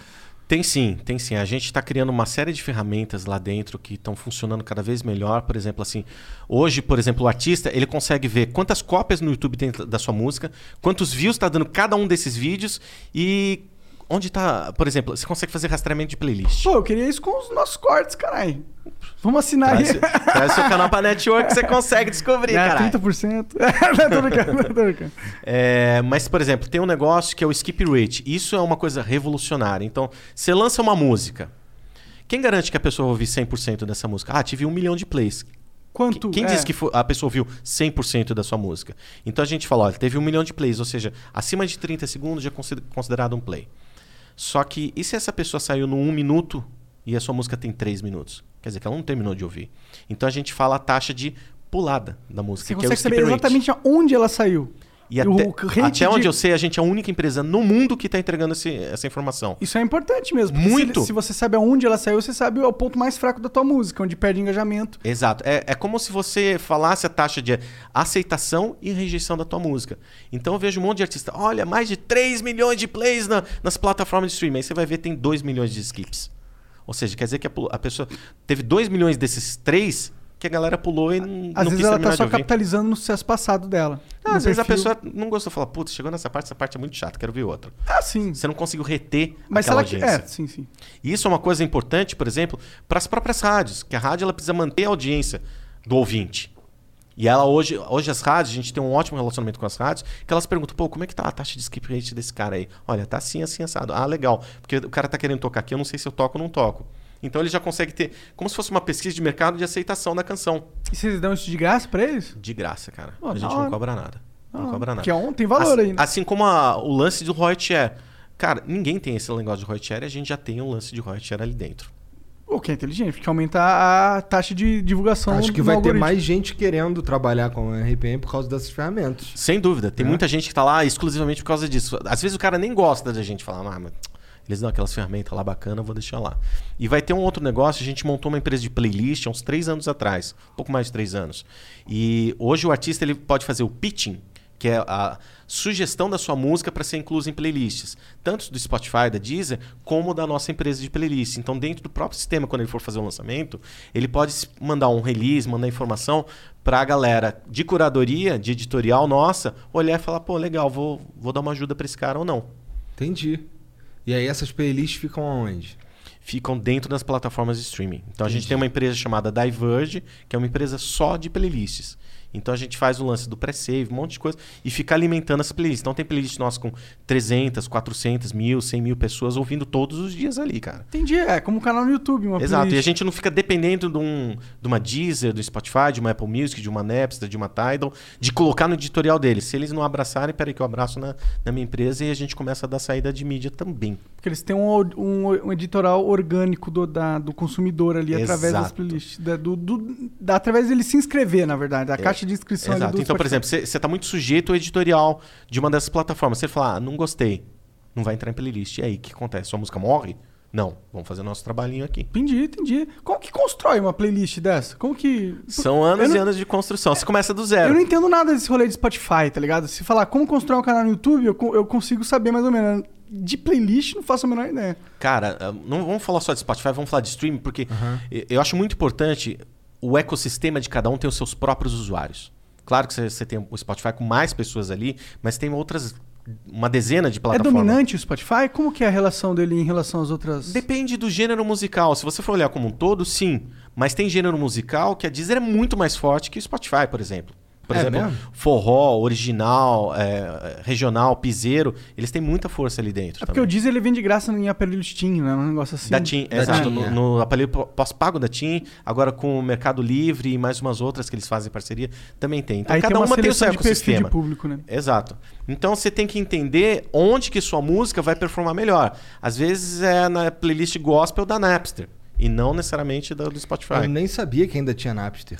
Existe. Existe. É o Vivo Música. Então, tudo que existe do Vivo Música da operadora de Vivo, que é o streaming de música, é a Napster por trás, é o sistema deles por trás. Entendi, colocando. Maneiro. Por isso que é importante os artistas olharem para todas as plataformas. Não podem falar de uma única plataforma. Até porque tem ciumeira, né? Se você ficar falando só de uma e quer destaque na outra, o outro vai ver e falar, pô, caraca. Entendi. Ó, Veja então bem. assista o Flow né? no Deezer, no, no Apple Twitch. Podcast, na Twitch, É no isso aí. YouTube, no Facebook, a gente também em todas tá. as plataformas digitais, é como a gente Todas, orienta a galera. Todas. É, isso aí. Fala aí, é, dicas que vocês dão. Ó, tá em todas as mídias, ou seja, até TikTok, esteja em tudo, mano. Até no Clubhouse, a gente não tá lá, mas devia estar, né? Faz todo sentido. É porque cada uma tem o seu público. É. Então, se o cara tá ouvindo a música na Deezer, ele não vai ouvir no Spotify. Se o cara tá no Spotify, não vai ouvir na Apple e por aí vai.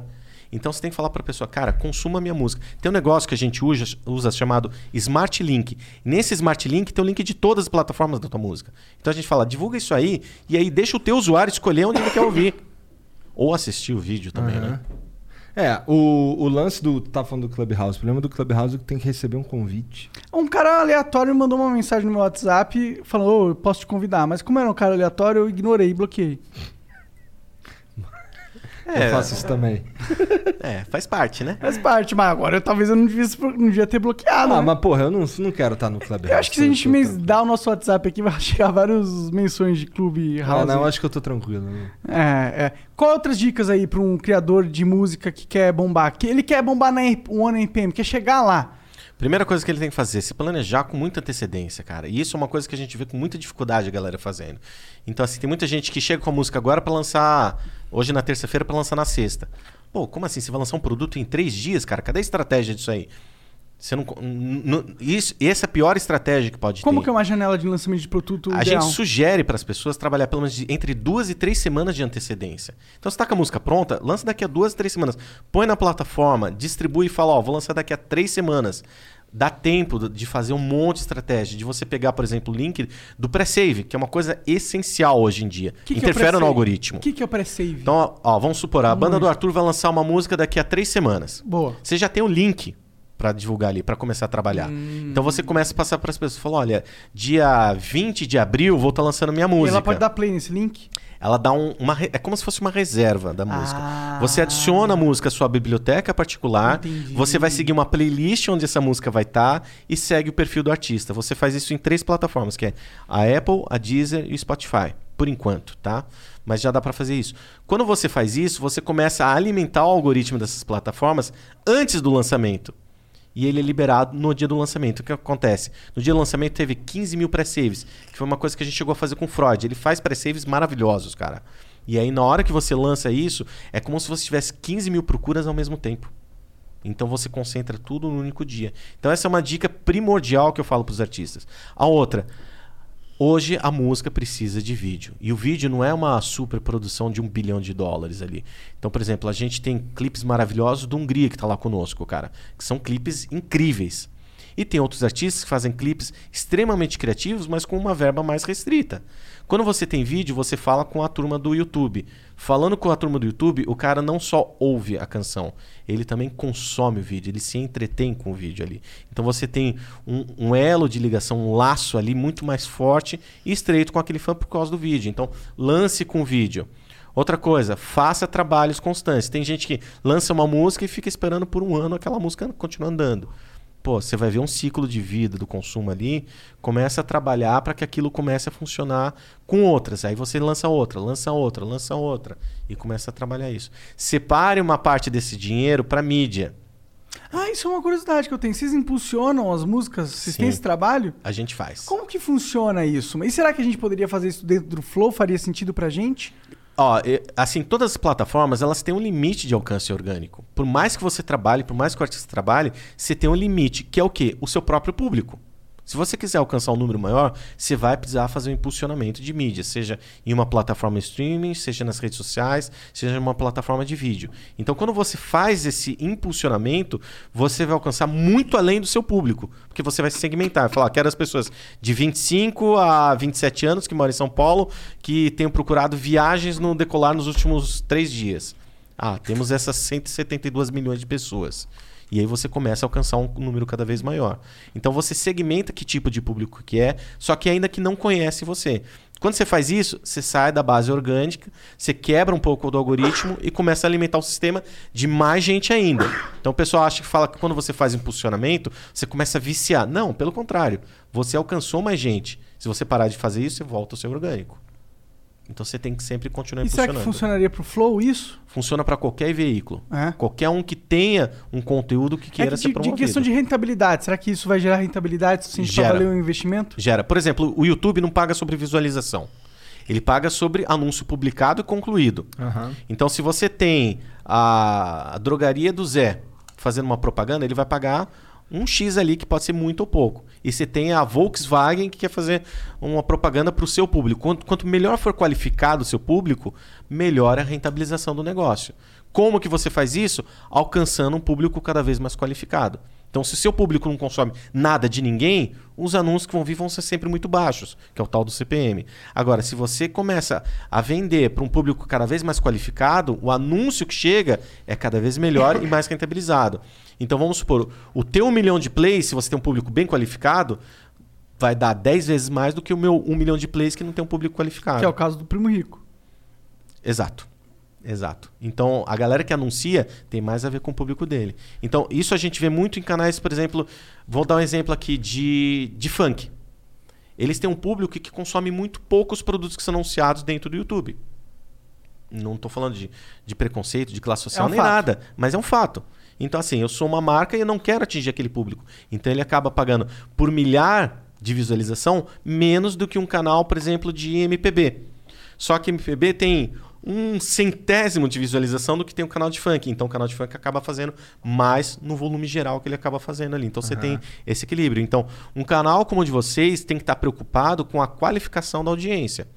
Então, quanto melhor você tem isso, você não precisa brigar por milhões de visualizações. Cara, talvez 200 mil visualizações vai te dar o que dava um milhão um ano atrás. Pode crer, faz, faz total sentido. na Exato. Então, um trabalho também, de um- quiser- qualquer um é isso. Você impulsionar do jeito correto para você trazer e reter essa pessoa. Que se a pessoa clica, vê o negócio, fala, legal, mas não gostou, você perdeu essa pessoa. E aí custa muito caro você perder. E até se a gente quiser vender dentro da nossa audiência para marketing, mesmo fora dos algoritmos, também aumenta o nosso valor. Exato, exato. É. é um xadrez ali que você tem que começar a trabalhar. É falar, ok, faço promoção, depois eu seguro um pouco. Faço promoção e seguro um pouco. Então, tem muito do das primeiras 24, 48, 48 horas, que é aquele boom de consumo que vocês têm no vídeo de vocês. E depois daquela caída natural. Depois que cai, aí você entra com uma mídia, aí você continua impulsionando. Hum. E aí você alonga essa, essa curva de consumo, você fica por mais tempo em, em trends, por exemplo. Mas será que vale a pena é, impulsionar um vídeo de três horas? Porque normalmente a- uma música faz sentido, porque uma música você pega pra assistir, você assiste ela inteira. Um vídeo de três horas você nunca vai assistir dentro de um, de um ad, né? É, vou te dar um exemplo. Quando a gente está muito com, com foco nesse negócio das lives desde que começou. É, o tempo médio de uma pessoa ficar em live são 16 a 18 minutos. Tamo bem então. Porra, Nosso tá tempo ótimo. é 30, médio. Tá ótimo. Porque hoje, uma, sei lá, uma live que fazia 3 horas de sertanejo, o cara ficava, a média, 15 a 16 minutos. É muito pouco. Então, vale a pena fazer um vídeo de 3 horas? Não necessariamente. Pra música, não. Então tem muita gente, principalmente do forró, ah, vou subir o DVD inteiro de duas horas. Não precisa, cara. Sobe os vídeos separadinhos e cria numa playlist e a playlist tem 3 horas. E aí você consegue posicionar um vídeo específico ali. E monetizar várias vezes nele. Exato, porque vamos supor, fácil. você tem um vídeo de 3 horas, você sobe um vídeo lá e impulsiona, você vai ver uma taxa de, de queda muito grande. Quase ninguém vai chegar às 3 horas ali. E aí você acaba perdendo esse dinheiro de impulsionamento. E você não retém essa pessoa. Tinha que fazer um, os trailerzinhos do Flow. Cortes do flow. É, posicionar uns cortes, verdade. É isso aí. E aí você impulsiona aquele assunto específico. Se a galera curtir, fala, pô, que legal aquilo que o Arthur falou. Quero ouvir mais uma hora desse cidadão ali. Aí você reteve o cara. Aí ele se Verdade pra inscreveu, ativou o sininho. É, isso aí acontece quando, por exemplo, esse mundo de canal de corte que tem aí direciona a gente pra caralho pra, Então, a gente pra nós criou um também. mecanismo Exato. orgânico automático, mas é legal usar o mecanismo não orgânico, né? Mas se eles fizeram isso, por que, que vocês não podem fazer? Essa que é a pergunta que vocês têm que se fazer. É, não, a gente até tem um canal de cortes, ele vai bem pra caralho. Inclusive, ele faz mais view que esse canal aqui. Sim. E aí. Mas não monetiza melhor. É, mas não monetiza melhor, verdade. Porque talvez o sistema tá entendendo que é uma cópia. Será? Tem que... Hum, É, é, provavelmente. não, eu acho que porque vídeos longos monetizam melhor, assim. Tipo, é, passa mais propagandas. Por mais que a gente tenha uma... vi- Não necessariamente, porque você pode ter um vídeo de 15 minutos e ter três propagandas. Ou seja, a cada 5 minutos tem. Ah, Se você sim. faz um corte de 3 minutos, você tem 5 vídeos. 5 vídeos, teoricamente, com propaganda. Teoricamente. É, sim, total. E, Cara, e- a, a tua cara é a melhor, assim, tipo, meu Deus, cara, acho que eu tô aprendendo umas coisas aqui meio louca, cara. é, não, sim, exatamente. Tô usando, inclusive, sua cabeça aqui pra gente melhorar o flow de algum É, eu sentido. tô pensando aqui que, porra, é legal conversar com um cara que faz alguma ideia de como funciona o algoritmo do YouTube. Eu brinco que o algoritmo é, é igual micro-ondas, cara. Você sabe que esquenta a comida, mas como? Putz, Você não faz é ideia. meio complicado, Acho que o né, micro-ondas é mais, mais fácil do que o algoritmo do YouTube. É muito doido. Não só do YouTube, mas uh, de, todas as Spotify, de todas. é. O sonho de todo artista, ah, eu tô em alta, tô em alta. Legal. E eles acham que existe uma fórmula igual fazer bolo de entrar em alta, entrar em playlist, entrar no viral. Cara, não é assim. Existe uma forma, mas ela é tipo uma forma quase divina, né? É a forma que o Michael Jackson descobriu. É, o que você pode fazer é explorar mais essa fórmula, mas isso não é garantia de você entrar. Ou seja, você corre menos riscos de Não, dar eu digo errado. que a fórmula é você ser muito bom. Aí fudeu. Cara, que se, se fosse um negócio simples, todo mundo tava no viral. Todo mundo entrava em alta no YouTube. E não é assim. Tem um monte de coisa que a gente fala, mas como é que isso foi aparecer no viral? Umas coisas doidas do nada que brota do nada. Tipo, eu vi um vídeo viral de uma mina que. É, um cara construindo um bonsai, é, restaurando um bonsai. Olha. Tipo, what the fuck? Por que, que tem, sei lá, 4 milhões de views nessa porra? Ah, e aqueles vídeos lá do- dos carinha lá cavando e Aham. construindo É. casa, que é a coisa mais sensacional do mundo pra dormir, cara. Sim, eu acho que hoje em dia, inclusive, um dos nichos mais fortes do YouTube é aqueles vídeos pra você não pensar. Sabe, aqueles vídeos que rolam assim que te relaxa. Você vai vendo uma construção feita ali, alguma Cara, coisinha. tem, tem um canal que eu vi esses dias e eu achei a coisa mais sensacional do mundo. É uma moça que faz a ASMR, né? Uhum. Que ela fica falando assim. É, ela fica lendo letras de música. Cara, sensacional. Ela fugiu do, do sistema de Content ID, que é o sistema de cópias do YouTube, usando a música de terceiro, ou seja, pega carona na divulgação do artista. E, cara, tá bombando os vídeos da mulher. Tipo, vídeos com 2, 3 milhões em dois dias, cara.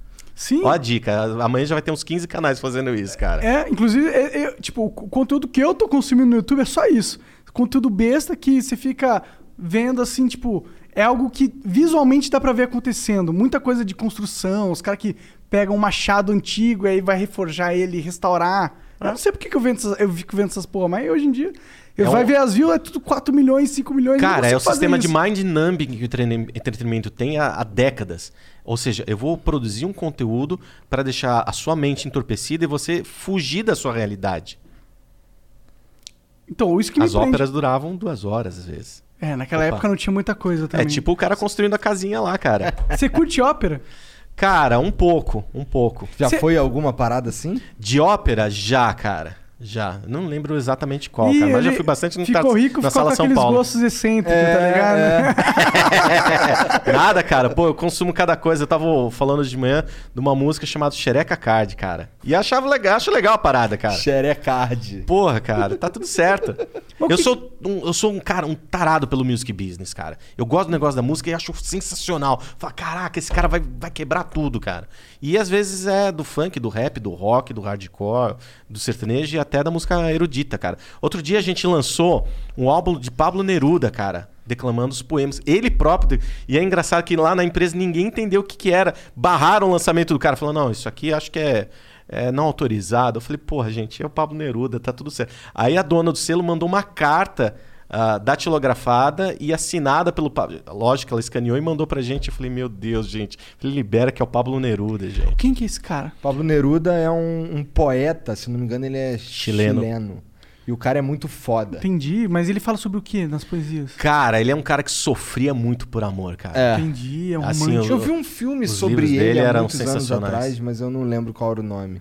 E, e ele, no- ele lançou pelo selo Festa, que é um selo brasileiro, acho que nos anos 60, dois ou três ou quatro álbuns dele declamando os principais, as principais poesias dele, cara. Entendi. E isso é um álbum. Teve um monte de álbum nesse sentido que ganhou Grammy. A gente tem um álbum do, ah, do Paulo Altran, o famoso ator, cara, Aham. é, lendo O Pequeno Príncipe, cara. Que isso foi lançado nos anos 70, se eu não me engano. Caralho. Tá lá conosco. Da hora. Então, eu acho um valor que assim, histórico aí, né? eu acho que a gente tem que ser louco pelo consumo do entretenimento, porque é muito doido falar, cara, quem que consome um negócio desse? Talvez seja a mesma pessoa que vai consumir um, o álbum novo do Poesia, ah, o single novo do Poesia Acústica, saca? Tá com vocês também? Tá lá com a gente também. Da hora, isso aí fez o pô. Cara, Poesia Acústica, Pineapple, Happy Box tá conosco, Main Street, Orochi, Xamã, toda essa turma nova do Carteiro e o Urbano tá Poeta conosco. é o filme que eu vi sobre o Pablo Neruda. É esse mesmo.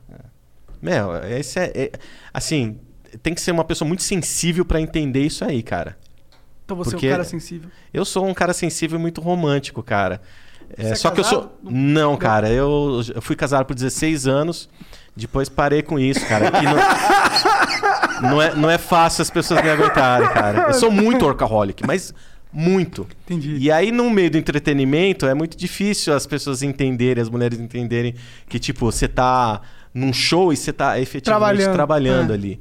E, e eu, te- eu sou muito obstinado com o meu futuro. Eu realmente quero chegar num ponto ah, da minha vida, num ponto de carreira. E nada vai me tirar do caminho Qual que é ali. o seu sonho?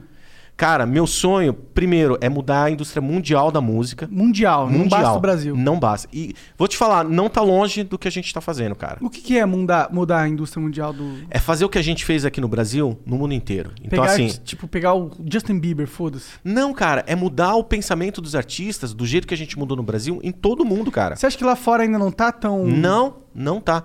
Tanto assim, a ONRPM é um caso único no mundo. Não existe uma empresa como a ONRPM que fez o que fez, que tem o tamanho que tem, o market share que tem em outro lugar do mundo. Não existe isso. Então a gente montou a empresa na Turquia, na Rússia, na Espanha, na Ah, é? Colômbia, na Jamaica. Como que tá sendo esses rolês aí? A gente foi abrindo uma por uma. é, então, Você por- teve, teve que viajar pra lá? Ó, eu fui para Estados Unidos, para todas as unidades, para o México e por enquanto só, cara. Mas a gente vai colocando pessoas ali. A gente inaugurou essa semana o ONRPM Turquia com o Martin. Alô, Martin. Ele não dá, entende porra nenhuma de português, mas tá lá é nóis. e, e já fechamos artistas na Turquia com dois dias. E era impressionante. Todo mundo fala, cara, mas por que nunca me contaram, nunca me falaram como funciona o sistema? A Rússia é muito parecida com o Brasil, cara. E sistema de independência. Hoje no Brasil, 90% do que é consumido é música brasileira. Na Rússia é a mesma coisa. Então, isso, isso diz algo legal da nossa música, nossa cultura. Sim. Cara, a música brasileira é. Cara, é isso mesmo? 90%? Pô, eu tô impressionado. Tem dias que, seria que é mais, isso. tem dias que é menos, mas a média tá entre 90. Entendi, eu achei Antes das que era gravadoras 50, era 80, 50. 80 e pouco, por causa da, da força internacional que tem. Em cima das gravadoras. Cara, abre um top 100 de uma plataforma de streaming. Das- do, do 100 você vai ver 90 e tantos é só música nacional, cara. E eu tô falando, não tô falando de dos grandes figurões, dos grandes medalhões. Não, tô falando de coisa nova. A gente tá falando do, do poesia acústica, a gente tá At Busch Gardens Christmas Town, rekindle the spirit of holiday traditions for you and your family. Delight in the wonder of over 10 million twinkling lights. Cherish the moments as you enjoy new holiday shows and visit Santa and Rudolph. And immerse yourself in a world transformed by the season at the world's most beautiful theme park. The holidays shine brightest at Busch Gardens Christmas Town. Select dates through January 2nd.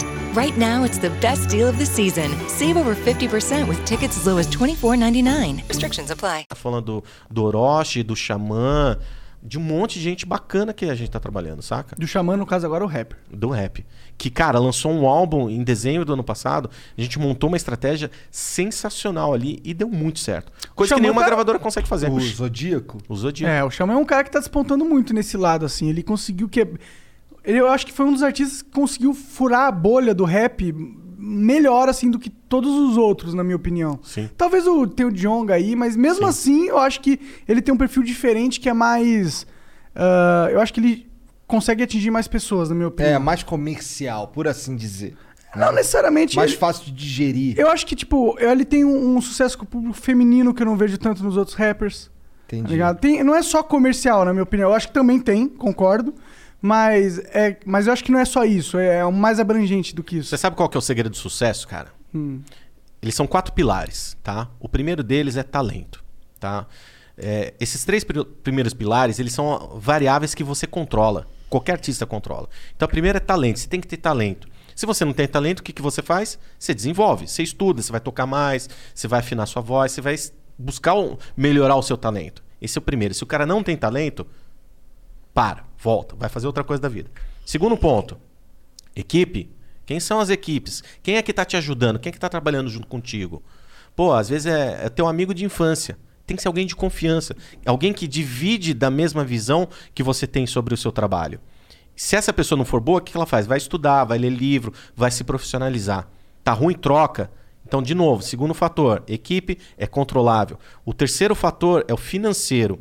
Não é para o cara ter um bilhão de dólares ali para gastar. Não, é ele ter dinheiro suficiente para poder investir na sua carreira, desenvolver sua carreira, sem precisar vender a janta para ter o almoço.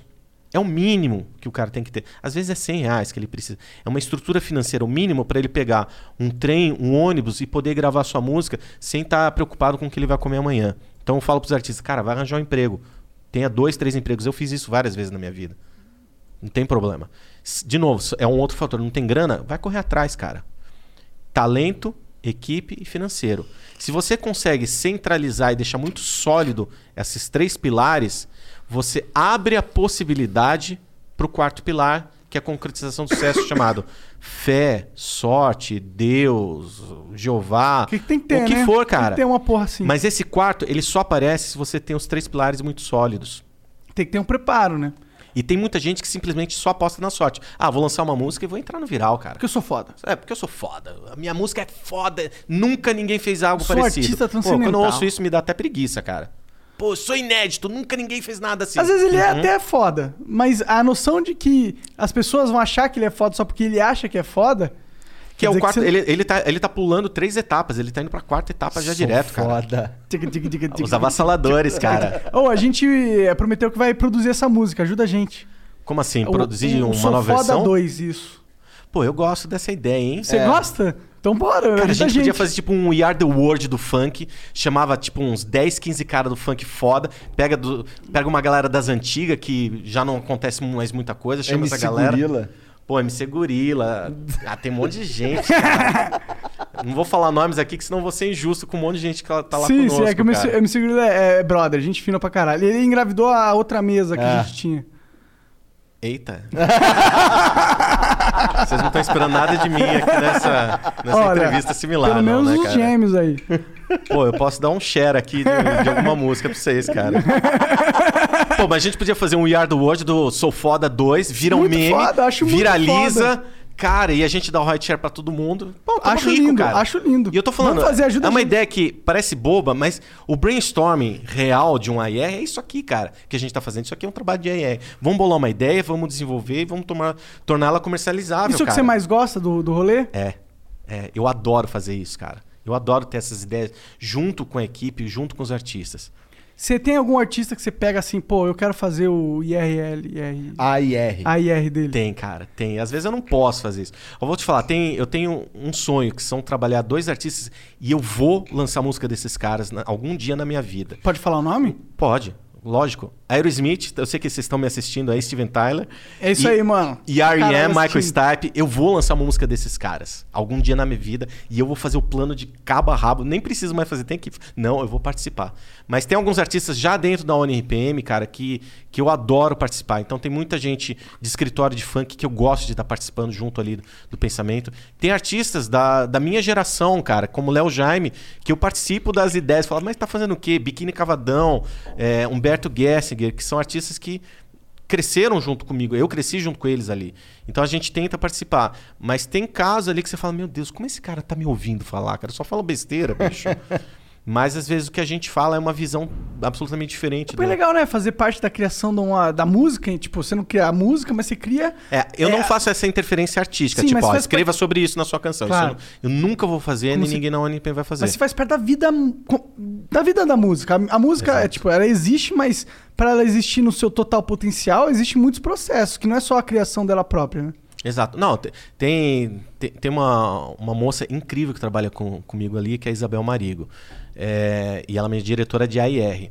Um monte de música fez sucesso, estourou, porque ela acreditou explicitamente, foi lá, encheu o saco da equipe, falou: vamos, vamos, vamos, vamos, e a música explodiu. Então, por exemplo, teve Hit Contagiante, foi uma música que ela abraçou. O, o Cauê agora com o MDS, que explodiu, cara. É uma música, é um artista que ela acreditou desde o início. Então, essa visão que ela tem, que, é que eu quero que o Thiago Hideck tenha, que a Damiana tenha, que o César, a Carla, toda essa equipe de AR, olhe pro artista e fala: Isso é foda. Vou fazer essa porra acontecer, cara. E às vezes, às vezes nem a minha equipe entende. Fala, mas por que que você está insistindo tanto? Fala, porque isso vai acontecer. Às vezes nem o artista acredita nele. E a gente faz ele acreditar e às vezes a gente erra também. Todo mundo, né? Mas o nosso fine, nosso faro tem que estar aguçado 24 horas. Tem que estar sempre na maldade. Sempre. Cara, se você tocar uma música aqui, eu já vou estar pensando, pô, vou fazer esse plano, vou lançar isso aqui, isso aqui pode acontecer. Putz, é melhor esse cara parar e não lançar nada porque não vai dar certo. Você é, você é meio nerd, né? Deu pra perceber Muito. quando você chegou aí. Muito, Você cara. olhou pro fliperama, fliperama e falou, caralho, quero bater no Igor. Aí eu falei, hum, boa sorte. Mas aí olhou lá pro pinball e falou, caralho, tem um pinball. Por que, que tu é nerd? Tu é nerd? Tu jogava jogo de luta? Qual é? Cara, eu sou um viciado em videogame, em quadrinhos. Eu era aquele cara que com 17, 18 anos, quando todo mundo ia pra balada, pra, pra fazer um monte de coisa doida, eu ficava em casa lendo ficha técnica de disco, lendo revista, lendo livro, vendo filme. E, e sou assim até hoje, cara. Assim, eu acho que o processo da educação não é só uma educação tradicional de você ler livros de filosofia e matemática, mas é você consumir a cultura. Eu sou um consumidor de cultura ávido, inclusive de, de nerdices. Então, por exemplo, eu sou daqueles que quando tem um filme novo de Star Wars, eu tô na meia-noite um na pré-estreia, uh, vestido lá com a espada, com, com o sabre de luz, cara. pega a fila Pego fila, pra cara. ver. Tu faz barraquinha. Barraquinha, como assim? Tipo, ah, tem que esperar dois dias pra pegar. Não, nesse nível não dá, cara. bem, Assim, graças a Deus, eu já tô vendo uma grana, eu vou lá e compro o ingresso VIP, cara. É. Ou pede pros amigos. É, pô, cara, ó, foi meu aniversário 13 de março agora. Isso é uma coisa muito nerd. Falei, cara, não dá pra fazer festa, não dá pra fazer nada. Comprei uma fantasia do Elvis, uma peruca, uma peruca, óculos escuro. Falei, ah, vou fazer uma festa numa live do Elvis de karaokê aqui, tá tudo certo, cara.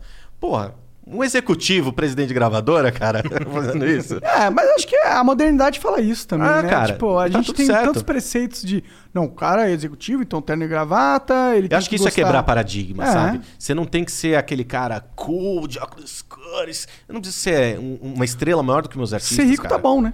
Cara, eu, eu gosto de quebrar o sistema.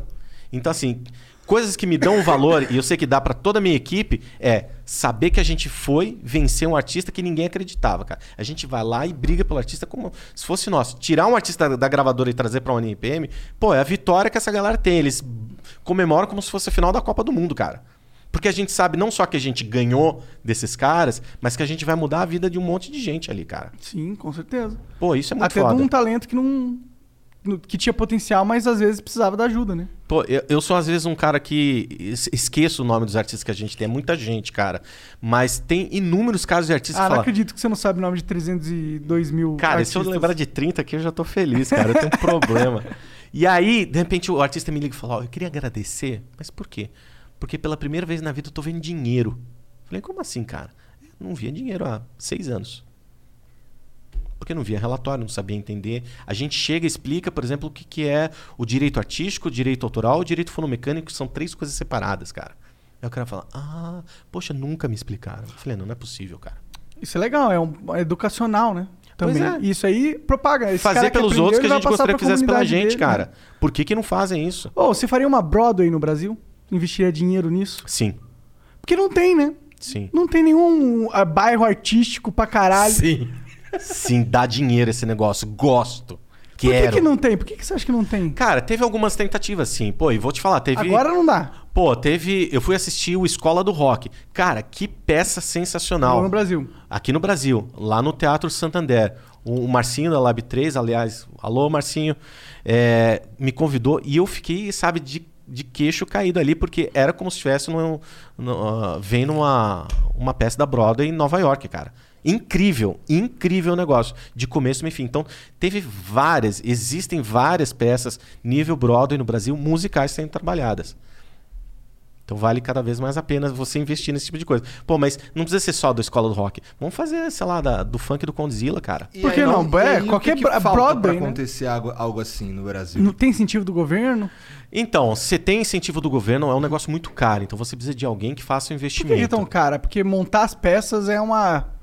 Tem que ter muitos figurinos. Você tem um investimento rolê muito alto de produção É, ali. é. Você tem que pagar os atores, você tem o custo do teatro, você tem. É muito mais caro fazer uma peça da, Broadway que uma novela, né? Sim. Ah, depende, cara. Tá mudando muita coisa. É. Mas hoje você pode fazer um- uma peça de Broadway eh, simplesmente dentro do seu bairro, cara. Você começa devagar. Deu certo? Cobra 5 reais o ingresso. Que tinha sou- que ter uma Broadway, tinha que ter um bairro que rolasse várias casas e tivesse shows todas as noites e rolasse um- uma comunidade. Porque daí que eu acho que se, se você tiver um, um aqui, um ali, legal, é um começo. É, você tem uma cena cultural muito agitada, por exemplo, na Rua Augusta, cara.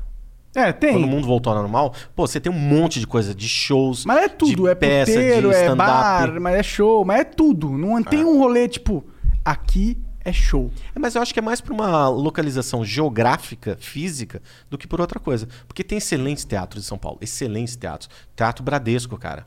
Pô, aquilo ali, cara, você assiste coisas maravilhosas. Sala São Paulo, Teatro Santander, Sala São, Teatro São Pedro. putz, tem pelo menos um- uns 15 bons teatros de, de nível americano no- em São Paulo para ser É, é que, é tipo que eu acho que coisa. tem uma parada do teatro que é meio cult demais, sabe? É, isso aí é uma construção da nossa sociedade, Não do é brasileiro, tanto. eu acho. É não? da sociedade, mas é também do meio. No sentido, os produtos que o teatro oferecem talvez não sejam produtos necessariamente comerciais pro grande público, né? É, talvez o público realmente não tenha interesse. Fala, cara, eu não quero ver um musical contando história Mas ele quer ver um, canal de YouTube. um show de mágica pica, onde o cara é cerrado no meio. Pô, ele mas quer aí ver o cara isso. vai lá, viaja pra, pra Nova York e vai ver essa porra do Rei É, Leão. exato. E não entende nada, mas tira 15 mil fotos pro Instagram, né, cara? Porra. Então, eu, eu não acredito que não tem potencial isso aqui no Brasil. Eu acho que só não tem, organização que para realizar esse potencial. É que é, como você diz, muito dinheiro, né? É, mas, mas isso aconteceu no- nos próprios Estados Unidos. É, é muito impulsionado, muito incentivado pelo próprio governo, esse tipo de coisa. E, e uma coisa que a gente sente muito ah, na gestão política dos últimos anos é essa falta de incentivo à cultura, cara. Então você precisa incentivar peças. Você tem algumas leis de incentivos à cultura eh, governamentais, federais e municipais, cara, estaduais. Tem todas. Tem que se explorar mais, os artistas também têm que estudar mais sobre isso. É que virou uma panelinha também, né? Porque a gente tem a caso da Lei Rouanet. Uhum. Porque tudo que envolve governo, pra uma peça se mover dentro do governo, você tem que ter influência dentro desse tabuleiro, digamos assim. E pra você ter influência desse tabuleiro, é muito mais fácil você ser um artista famoso com influência nesse tabuleiro do que você ser um artista independente com influência Sim. nesse tabuleiro. Então você tem uma lei que é pra incentivar a cultura, mas ele acaba incentivando só o pináculo do que a gente pode considerar cultura, que é justamente o que não precisa ser incentivado, porque eles já são um pináculo, né? Exato. Então você tem uma distorção meio esquisita. É, a saída para esse tipo de coisa é buscar o- os processos alternativos para isso. Então você tem leis de incentivo estaduais, você tem leis de incentivos municipais, como a Lei Mendonça, por exemplo, e você tem um, um processo de outros, eh, de buscar com empresas mesmo, um processo de incentivo diretamente com as empresas. Então, às vezes, você consegue buscar mil reais com a, a loja do bairro, por exemplo, para fazer esse tipo de coisa. Mas como que será que é pra montar um teatro, tipo, na rua? Você paga muito imposto? É fácil conseguir essa licença? Como Exato. que é esse rolê? né? Exato. Aí que entra o lance do, do incentivo cultural dos últimos anos. Pô, não se tem aberto mais teatros, se tem fechado teatros, assim É. como cinemas e casas de show. E vai- a gente vai precisar muito nos próximos anos, que o que está acontecendo agora de pandemia é, é, é muito complicado para a indústria da música. Por que que acontece? Se eu tenho um contratante que comprava 10 shows por mês antes da pandemia, agora ele vai comprar 5. Se esse cara tiver de pé ainda. Se ele pagava 10 mil reais no cachê, ele vai começar a pagar 4, 5, porque ele também está descapitalizado. Então, até tudo isso voltar a andar, vai levar anos. E assim, é, é uma previsão quase que pessimista que a gente fala para as pessoas. Outro dia eu joguei no meu story do Instagram e deu um bafafá na indústria da música, É porque mesmo? me perguntaram, quando você acha que volta os shows? Eu falei, olha, não acredito que volte antes de junho de 2022. Aí todo mundo tá falando, não, mas você não pode falar que pode voltar. Falei, não, não é isso. Eu tô só É analisando e, e tô achando que pode ser isso. Porque vai mudar também o jeito de consumo das, das pessoas. Talvez as pessoas não queiram mais ir tanto em show como iam antes. Pior que eu acho que vai As rolar o pessoas se contrário. acostumaram a Será que assistir não vai de casa. um- Hum, eu acho que vai rolar o contrário. efeito No primeiro momento bola? vai ter um consumo altíssimo. É, a galera tava Muito. sedenta, não aguenta mais ficar em casa. Quando rolar show, vai todo mundo querer ir, foda-se. Eu acho que. Daí... E aí cabe as, eh, essas casas de show conseguir capitalizar desse boom, porque É. eh, eu não acho que as pessoas vão deixar de sair de casa. Mas porque... é um risco, por exemplo, o contratante de show, ele tá descapitalizado há mais de ano. Sim. Se ele errar numa contratação, ele toma um prejuízo astronômico que vai prejudicar os próximos Então shows. ele vai começar devagarzinho pra sentir a água. Exato, ele vai com muito cuidado, ele não pode mais errar. Antes o cara fazia cinco shows, podia errar três que os dois, pagavam. Hoje ele tem que fazer cinco e acertar os cinco. Vai começar desse jeito. Então vai ter um público ávido para consumir? Vai.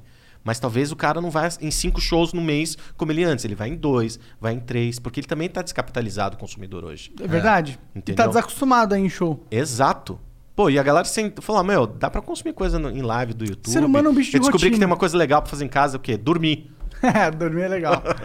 Então vai mudar, ninguém sabe como é que vai Tu ser o não comportamento. gosta muito de dormir, né? é, você falando. Não, cara. Eu durmo uma média de 4, 5 horas por noite. Cara, isso daí era eu com 15 anos que eu achava que dormir era perda, de, tempo. Cara, eu meio que penso assim, sabe? Tipo, É? eu falo, mas peraí, cara, se eu ficar acordado mais uma hora, eu acho que eu consigo consumir mais essas 22 músicas, consigo ler mais aquele livro, consigo responder essas pessoas. Olha que legal, cara, tô respondendo todo mundo. Aí a gente começa a ficar louco. É por isso que as mulheres separam da gente, cara, abandona nós. Salve, amor. Caralho, jogou na cara que você tem um relacionamento. Não, só tô mandando um salve aqui pra ela pra ela não ir embora. Não vai embora Pô, eu não. queria também mandar um salve amor, mas não tem, cara. Alô?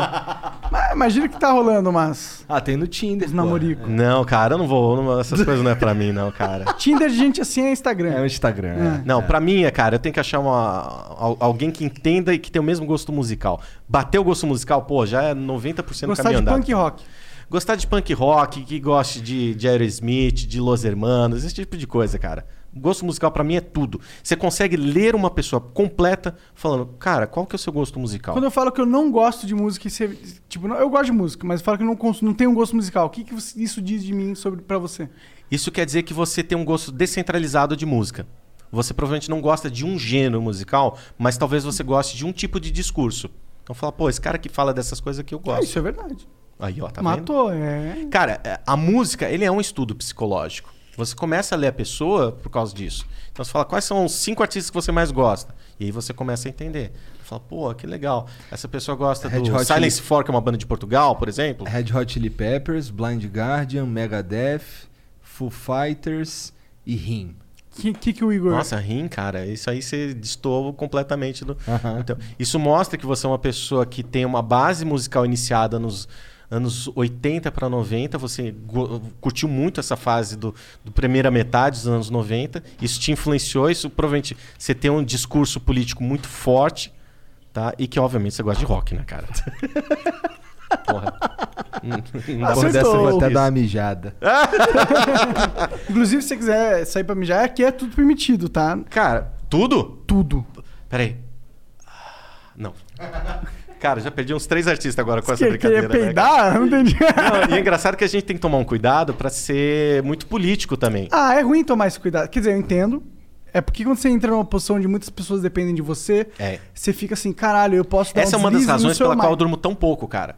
É, ainda mais sobre essa pandemia, a gente tem- eu tenho uma responsabilidade social sobre as pessoas.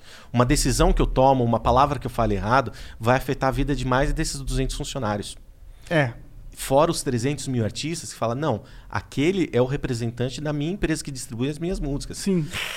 Então, é, Fuja da política. né, não, não é fugir da política, mas você Não, toma dá muito de falar cuidado. discurso político. É que política dá merda, né? Não, falar de Sempre política, que você fala de futebol, política, cara. metade da população vai te odiar. É, pois é. Eu acho que assim, a gente tem. Eu, eu- brigo, na verdade, não vou falar de política, mas a gente briga por condições. As pessoas que têm que trabalhar pela música, têm que defender a música, você tem que fazer o bem pelas pessoas. Se é o A, o B ou C, É. Bom, eu ia entrar no assunto político, mas acabou de falar que é uma merda, não vou entrar no. É, eu- é que na verdade é um assunto político, mas ele é muito relevante no, na indústria da música. absolutamente. Porque a pandemia, Absolutamente. você meio que tava falando isso agora há pouco, tá fudendo o rolê, você não tem mais show. E a show era é, talvez o maior renda dos artistas. Principalmente, é a renda principal dos artistas. Assim, é, quando eu falo da responsabilidade social que eu tenho, há, um- há mais de um ano, cara, a ONRPM tem sido a principal fonte de receita para todos esses 300 mil artistas, cara. Tem gente que come com esse dinheiro que a gente paga todos os dias para todo mundo. Então, se, se eu não tomar muito cuidado, isso é uma armadilha na nossa mente da gente entrar em parafuso. E eu tenho certeza que todos os meus funcionários, todo mundo está assistindo, porque eles realmente ouvem e assistem o programa de vocês, é, eles também têm essa preocupação de falar, cara, se eu deixar de fazer alguma coisa, ou deixar de atender alguém, é um a menos que eu, eu não pude ajudar. Então a gente tenta trabalhar, às vezes, 18, 16 horas todos os dias para ajudar essas pessoas. E não são poucos os casos, de verdade, que os 100 dólares, os 500 reais que ele recebe ali, cara, tá colocando arroz, feijão não só pro artista, mas pro hold dele, cara. Pra, pro iluminador dele. Sim, às vezes é a grana que ele usa pra pagar os, dependentes. Às vezes o artista até tem dinheiro guardado. É. Cara, hoje já não deve estar mais guardado. Eles tinham. Geralmente, ó, todo mundo tem uma reserva assim por algum tempo, cara, que são três a seis meses. A gente tá um ano. É. Com um cenário não tão otimista para os próximos seis É, meses, cara. Então a gente tem uma obrigação social e, cara, e psicológica de cuidar desses artistas. E esse é o malefício do lockdown, né? É. Agora, eu, eu falo aqui, eu sou meio contra o lockdown. Eu sou a favor do lockdown num sentido. Eu acredito que para diminuir a, o, es- o espalhamento da doença é uma medida efetiva. Faz sentido, total sentido. Se diminuir o contato umas com as outras, vai diminuir a doença. Com certeza. Não estou questionando a validade do lockdown como uma medida para restringir o avanço da doença. É com certeza talvez a melhor prática se a gente vivesse no mundo sem outros fatores. Porém, Tem isso, tem indústrias que não funcionam no lockdown. E não é tipo a vendinha da esquina só, que é muito importante. É indústrias inteiras. Tem entretenimento por completo, cara. Não existe lançamento de filme há um ano, cara. Não existe lançamento de filme. Na música ainda a gente tem lançamento. E os cinemas? Com um ano inteiro fechado, cara. Vai fazer o quê? Agora a gente fala da música, legal. O artista é uma coisa, o empresário é outra. Mas e o motorista, o, E o, o road, ecossistema o iluminador, a dançarina, né? o back vocal, música acompanhante? Faz o que da vida? Faz live? Não, Não faz? tem cara. Ele não recebe nem royalties porque não tá lançando música no digital. Então, houve uma explosão de lançamentos de novos artistas, novos conteúdos. Então, no início da pandemia, a gente lançava uma média de 1.500, 1.600 lançamentos por dia. Hoje a gente faz entre 6 e 7 mil. Want to hear something amazing? Discover matches all the cash back you earn on your credit card at the end of your first year, automatically, dollar for dollar, with no limit on how much you can earn. Extra cash? Come on, how amazing is that? In fact, it's even more amazing when you realize all the places where Discover is accepted 99% of places in the US that take credit cards. So when it comes to Discover, get used to hearing yes more often. Learn more at discover.com slash yes. 2021 Nielsen Report. Limitations apply. lançamentos por dia. Caralho. Não é um- os mesmos artistas, não. É mais gente. Fabricou-se artista. O ga- A galera falou: caralho, o que, que Tem eu que posso fazer fazer da vida? coisa. Pô, sei tocar violão, sabe tocar violão? Beleza, você canta? Vamos gravar um negócio e vamos lançar aí no digital pra ver se ganha uns 7 dólares por mês. E tem muita gente fazendo isso. Sim, Inclusive tem muitas oportunidades de ganhar uma grana, dó- às vezes 7 dólares, mas às vezes até mais. Por exemplo, o Coca, que é, um, é o nosso editor aqui do canal de cortes, inclusive vai lá no cortes oficial do Flow, cortes do Flow, é, ele, ele ganhou acho que 100 dólares num referral do, da Epic Games, que é uma. é que faz o Fortnite. Tipo, é- é- as pessoas. Ele fazia uns vídeos no YouTube, as pessoas entram no vídeo dele, pegam o referral dele pra se cadastrar, ele ganhou 100 dólares. Tipo, 100 dólares, tá ligado? Você sabe que eu fiz um exercício durante a pandemia? Eu falei, cara, como é que eu posso ajudar as pessoas? É, eu falei, da onde um cara que trabalha com a música, com entretenimento, pode fazer dinheiro? Eu escrevi numa folha, tá lá, eu, provavelmente eu vou postar em algum momento. São 42 formas que eu descobri, descobri, listei, que são possíveis de você fazer dinheiro com entretenimento. 42, cara. Pô, não é Às uma, né? é não é só colocar sua música no streaming. Você pode fazer um monte de coisa. Então, eu dei ideia para um artista, eu falei, cara, por que, que você não vende uma cocriação de uma música? Como assim? Pô, vou te contar a minha história de vida, você vai ouvir, aí você vai compor uma música junto comigo. Quanto custa? 5 mil reais. Cara, uma música personalizada. E o artista vai ganhar porque ele vai lançar, é uma música bacana, ele fica com o direito autoral e ganha dentro do streaming. Só que ele também ganhou uma coisa e o, e o cara pagou, falou, pô, escreve uma música sobre o meu filho, por exemplo. Sim. Cara, dá pra fazer muita coisa. São Tem muitos 42 fãs ricos, formas né? que eu listei. Sim. 42, pô, tem Patreon. Você pode fazer um monte de coisa, Sim. gerar experiência. É. Tem experiência que eu sou louco pra, pra ir em Las Vegas, que é a do Kiss, cara. Que você vive um dia de Kiss. Então você dorme num hotel cinco estrelas, chega uma limousine com um monte de moças bonitas te recepcionando ali, te levam pro estúdio onde tem uma banda inteirinha montada como Kiss, eles tocam junto com você, você canta junto com eles, grava um videoclipe, lança e você vai à noite pra um restaurante top fazer um almoço como se fosse um rockstar. Custa uma baita de uma grana isso, por isso que eu nunca fiz. Mas é uma experiência, cara, que você nunca mais vai esquecer. Sim. E tem gente que pagaria por ela, né? Lógico. Pô, vamos supor assim, é, sei lá, de quem que você é muito fã, cara? Elon Musk. Musical, por favor? Ah, puta, aí você me fudeu, porque eu não sou muito fã de música. Do Freud, sou muito fã do Freud, pra Beleza. caralho. Ó, quer ser Aí, featuring Jean. do Freud? A cara do Jean, a cara do Já, Jean. já tá feliz. Fre- Freudão aí, ó, tá ouvindo nós aí. Começa a vender. Participação especial. Você vai lançar uma música, o cara participa e faz uma rima junto contigo. Custa quanto? Dois conto. Aí você vai ter um featuring com o Freud. Você vai poder mostrar pra sua família. Então, eu sou um artista, olha com quem eu Pô, já tá fiz um barato feat, até. cara. Feat com Freud, dois conto. ô. Cara, você fabrica dinheiro. Então, assim, não existe possibilidade hoje de quem trabalha com música não fazer receita. A grande lance é que se você não é o Freud, se é o Arthur, você vai cobrar 5 real, um abraço, esse tipo de coisa. Mais de 5 e 5, É isso aí. você compra o é seu pensamento. miojo. Se são 42 formas, se você cobrar 5 reais de cada uma, dá quanto? Muito. Matemática não é comigo. 5 vezes 4, 20, 200 reais. É isso aí, pelo menos uns 200 conto. 210 reais você faz, cara. Sim. Pô, vale a pena você é, explorar essas novas ferramentas, cara. Já ajuda pra caralho, já é muito melhor do que ficar duro. É. Pô, e, e assim, vamos falar sério, 200 reais, cara, dá pra você comprar uma cesta básica. Assim, Dá tô- pra viver. Pô, 200 reais dá pra você pelo menos comer. Não, não dá pra viver, não dá não. Dá pra, Dá pra você pelo menos dá pra comer. você comer ruim, ma- porcamente, mas, Mas, dá. cara, se você estiver é comendo, você pode trabalhar vocês tudo mais. grandão. Quantas pessoas o estão... Freud tá com 200 reais não vive. Ah, não sei. Vai não, preencher cara, aqueles tá- musculinhos dele? Não tá vai. grandão, não. Prefiro o Freud gordo. Acho que o Freud Gordo consome. Não, se bem que massa magra consome mais. gente. Você sabe que por muito tempo ele deteve o recorde de pré-saves ali dentro da Olimpíada. É mesmo? Acho que 15 mil. E era assim, quem fiz- fazia o pré-save ganhava, acho que era uma jaqueta dele, cara. Legal. E a galera foi louca querendo fazer pré-save porque queria a jaqueta do cara. então hoje os artistas que vão fazer um pré-save, falar para incentivar o pré-save, eles sorteiam alguma coisa e quanto mais pessoal for, mais legal é. Então tem, sei lá, um pôster autografado, uma letra é, do- favorita do cara escrita à mão, Porra, sabe? muito maneiro isso aí. Porra, cara. Tem um monte de coisa legal que dá pra você O sortear. Jean, cara. nossa. Dá pra, dá pra sortear. Ia comprar tudo. Os caras fazem o pré-save. Agora o Jean tá. Agora ele é favorecido. E aí a gente Agora ele tem o consegue. WhatsApp do Freud. Ele fala: Oi, Freud, tudo bem? Eu sou o Jean. Ele fala: Eu sei quem você é, cara. Para de mandar mensagem.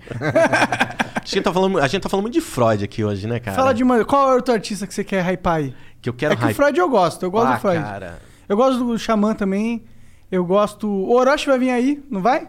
Tá marcado, eu acho. Pô, Dela Cruz é foda também, cara. Eu gosto muito também. Putz, é, é- é muita gente, eu provavelmente vou esquecer alguém e vai falar, pô, você não É falou melhor não nada, falar caralho. nada, né? Mas, assim, Falam bem pequenininho, porque aí, pô. Tipo, aí é fudeu que você falou, ele é pequenininho, foda. Pô, Fala um, um pra mim, cara um que grande tá ou começando pequeno- na UniRPM. cara, eu vou te falar um cara assim que a gente tá bastante orgulhoso do trabalho, é o Cauê, cara. De verdade. Porque, assim, há, há um ano e meio atrás a gente foi falar com o pessoal da elenco, com o escritório deles, e era muito pequeno. E a gente fez até uma posta interna. Ó, se bater um milhão de ouvintes, a gente, pô, beleza. E bateu, tá com acho que um milhão e meio, dois milhões o cara. Foda, Um negócio muito. é, daqueles que a gente acredita, foi lá no AIR e deu certo. Eu escutaria isso aqui direto. É, mas tem muita, mas muita gente que a gente pode falar. É, e eu só não Ó, vou falar isso porque a gente não precisa foram ser muito falados, político. vocês não valem Dá nada, uma viu? ciumeira. Dá uma ciumeira. Mas a. Tu tem contato pessoal com esses principais artistas? Sim. É? Sim. Interessante, isso parece isso é legal. Sim, é, é legal, é incrível, inacreditável às vezes. Fala, cara, como esse cara tá me chamando aqui no WhatsApp, cara? Que da hora. Ele fala, aí, patrão, preciso falar com você. Caralho, meu, lógico que sim. Só que quando começa a chegar 170, 200, 250 pessoas por dia te chamando no WhatsApp, você não consegue atender todo mundo. Então eu coloquei o WhatsApp Business, que tem uma resposta automática, e vira e mexe, eu acabo não respondendo umas pessoas, cara. Acontece. O E Igor... vou colocar um WhatsApp Business também. Cara, sabe quem que o Melhor Igor coisa deixou do de mundo, responder? cara. O Alok. Putz. Não, mas foi sem querer. Não, o Vintage, vou te dar um exemplo, cara. Eu fui visitar minha irmã em São José dos Campos há umas três semanas atrás. Aí entrei no carro dirigindo, aí, cara, tocou um telefone assim, e eu não sabia que era o Lucas, cara. Aí eu atendi. Alô? Ô, Arthur, tudo bem? Tudo quem gostaria? Tipo, aquela grosseria, Grossão, é. Porra, cara, você não sabe quem tá falando? Eu, porra, cara, fudeu, cara. Ai, meu Deus do céu, é algum artista famoso, não sei. Eu falei, não sei, cara, não acerto nem com o nome da minha mãe, aquela coisa política de ser. Aí ele falou, pô, você veio na minha casa, você não contrata comigo aí. Lucas, é tu, querido! Aquela coisa. Então, quando tem um lançamento mais prioritário, eles sempre falam com a equipe, que a equipe é de confiança, mas eles gostam daquele salve, assim, pro presidente, saca? Tipo, ô, pô, ô, presida, dá, dá uma moral, Dá aí pra moral, nós, isso, cara. é. Que moral que tu pode dar? Impulsionar mais? Cara, não, mas às vezes dá uma supervisionada no, no trabalho só Entendi, garantir uma segurança pro entendi, artista. entendi. O artista, ele é uma pessoa que, que ele necessita dessa segurança. Então, por mais que a equipe esteja fazendo o trabalho que eu faria, é aquela dar uma olhada e falar: porra, bicho, eu vi aqui, tá incrível, tá foda, vai ter ser tudo direitinho. Vamos trabalhar pra ser número um, que é o objetivo mesmo, cara. Então, quando a gente devolve essa segurança, o cara fala: porra, que legal, cara. Não quer dizer que eu vou fazer a mais ou a menos. Então, só que tem um monte de gente que acha que é. Então tem um monte de gente que quer falar comigo, quer fazer reunião comigo. Não dá para, o meu dia tem 24 horas. Por Pô, mais fazer- workaholic que eu sou, não fazer dá, cara. reunião pra, pra pedir pra você supervisionar com carinho é foda, né? Não, e é engraçado, às vezes tem uma galera assim que quer porque quer fazer reunião comigo. Aí a, a equipe já tá super direcionada, aí eles atender, eles marcam a reunião, mas eu não consigo. Então eles falam, não, Arthur vai, vai tentar vir se vem. E, só que eu não consigo e não- já não vou desde o início. Aí quando eu participo de alguma reunião, a pessoa fala, nossa, cara, o Arthur aqui, vamos fazer uma selfie. Fazer uma selfie aqui com o presidente. Pô, caralho. Caralho, tá importante pra caralho mesmo aí. ó. Cara, eles acham, mas não é, não muda nada. Se o artista ele seguir o, sabe, o padrão básico do negócio, resolve. Mas é, é- é o lance de falar, mas pô, um esse cara uma- chegou lá, eu quero chegar como ele, sabe? É, tem uma confiança muito verdadeira nesse, nessa selfie aí. Cara, a gente né? começou a NPM dentro de uma garagem, numa mesa que era desse tamanhinho, cara. Então a galera vê essa trajetória, toda essa história, às vezes, que eu conto de rádio, de conquistar, de quebrar esses paradigmas, as pessoas acabam se identificando, não só comigo, mas com toda a equipe. Então, às vezes, falar com alguém da, da, da equipe ali, a galera se fala: caraca, eu quero ser como essas pessoas são. Como eu tenho meus ídolos, eu quero ser como eles também. Então, é é muito doido você pensar dessa maneira, falar, cara, pô, às vezes tem muita gente que, que me manda mensagem no Instagram, não consigo responder todo mundo, mas quando a gente responde, sabe, uma diquinha ali, você muda por completo a vida da pessoa, cara. Por completo. No nível assim, surreal. Ontem me ligou uma menina da Irlanda que eu conheço, falou, Arthur, pelo amor de Deus, eu preciso de uma orientação sua. Eu corrido, respirei fundo, eu falei, tá, 15 minutos, pode ser? Pode, liga o Google Meet. Liguei 15 minutos, ela mandou uma mensagem e falou: olha, foi a conversa que mais mudou minha vida nos últimos anos. Estou agora seguindo o que você falou. Cara, isso só coisas que pra gente no dia a dia é básico. É legal. Que é- Esse aí é o efeito Fitzgibbon, né? Cara, eu acho que, eu, que é o efeito mindset, cara. A pessoa tem que Ih, quebrar um o seu de coach agora. Ih, mindset. É mindset. cara é Quem coach. vai vender curso? Não tô brincando. Cara, ó, todo mundo pode ter uma gravadora. Um monte de gente fala, pô, mas o artista hoje, ele é uma gravadora. Ele só não sabe disso. Aí fala, mas como é que eu abro uma gravadora? Cara, muda o teu pensamento, cara. Fala, eu sou uma gravadora. Pô, assim, a gente falando do Freud, que é um exemplo que eu gosto de citar muito, cara.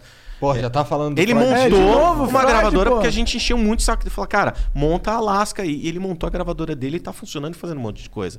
Então, todo artista, ele é uma gravadora. Ele vai traçar um, tra- um caminho para fazer o trabalho dele, mas ele aprendeu como faz. E nem sempre ele vai estar lançando coisa, mas ele pode lançar outros artistas. Cara, vira gravadora. Como? Cara, é só pensar, sou uma gravadora. E tá tudo certo. É, é- é a gente. A gente aqui é uma. É igual eu rede brinquei de com vocês. podcast. Vocês são uma gravadora. Vocês só não entenderam ainda. O Flow Tá, Records chamo- já existe. É, Cara, se pá, ó, vou, vou falar pra você um segredo. Tem uma salinha de gravação de música que a gente construiu lá embaixo. Cara, talvez você nem precise de uma sala de música. Mas já construímos. Os artistas hoje gravam música no iPhone, cara. A Bumbum Ah, Tantan mas do, do a Fiote foi gravado no iPhone, cara. A Flow não É? grava no iPhone. Pô, sério. Pergunta pra ele, chama o Fiote aqui pra conversar. Fala, cara, gravei Bumbum Tantan, o áudio da voz no meu iPhone. cara. Caralho, e essa. Nossa. Explodiu. Nossa, eu, eu, ó, quando a música chega em mim, quer dizer que ela explodiu.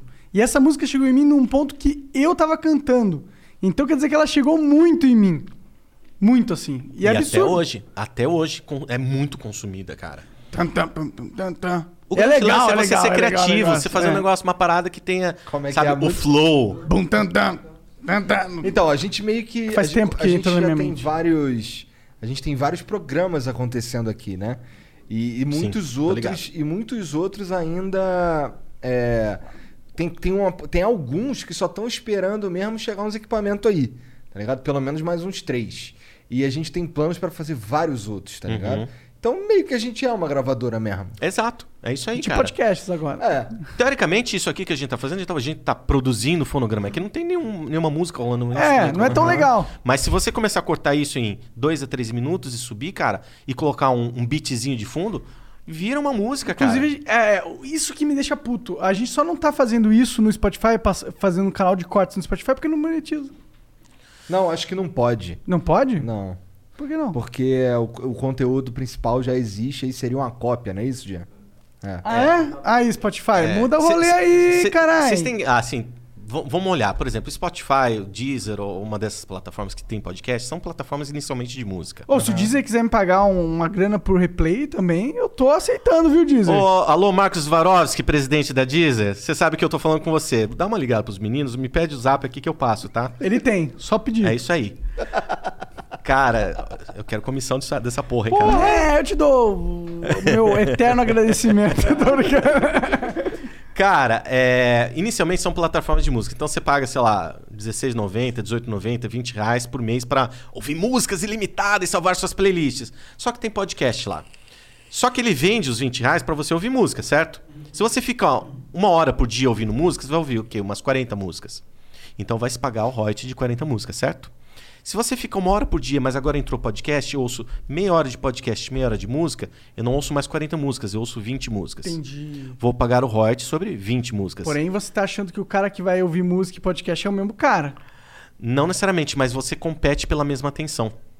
Não necessariamente. Não necessariamente, não, tô- não dá pra generalizar, é, óbvio. porque a atenção tem Mas uma atenção supor, que você de- dedica pra música e tem uma atenção que você dedica pra podcast. Tô ouvindo duas horas de música por dia, ouço 80 músicas por dia. Pô, mas se apareceu o podcast do Flow, cara, quero ouvir lá, quero ficar uma hora ouvindo. Essa uma hora que eu fiquei ouvindo, eu poderia estar ouvindo música.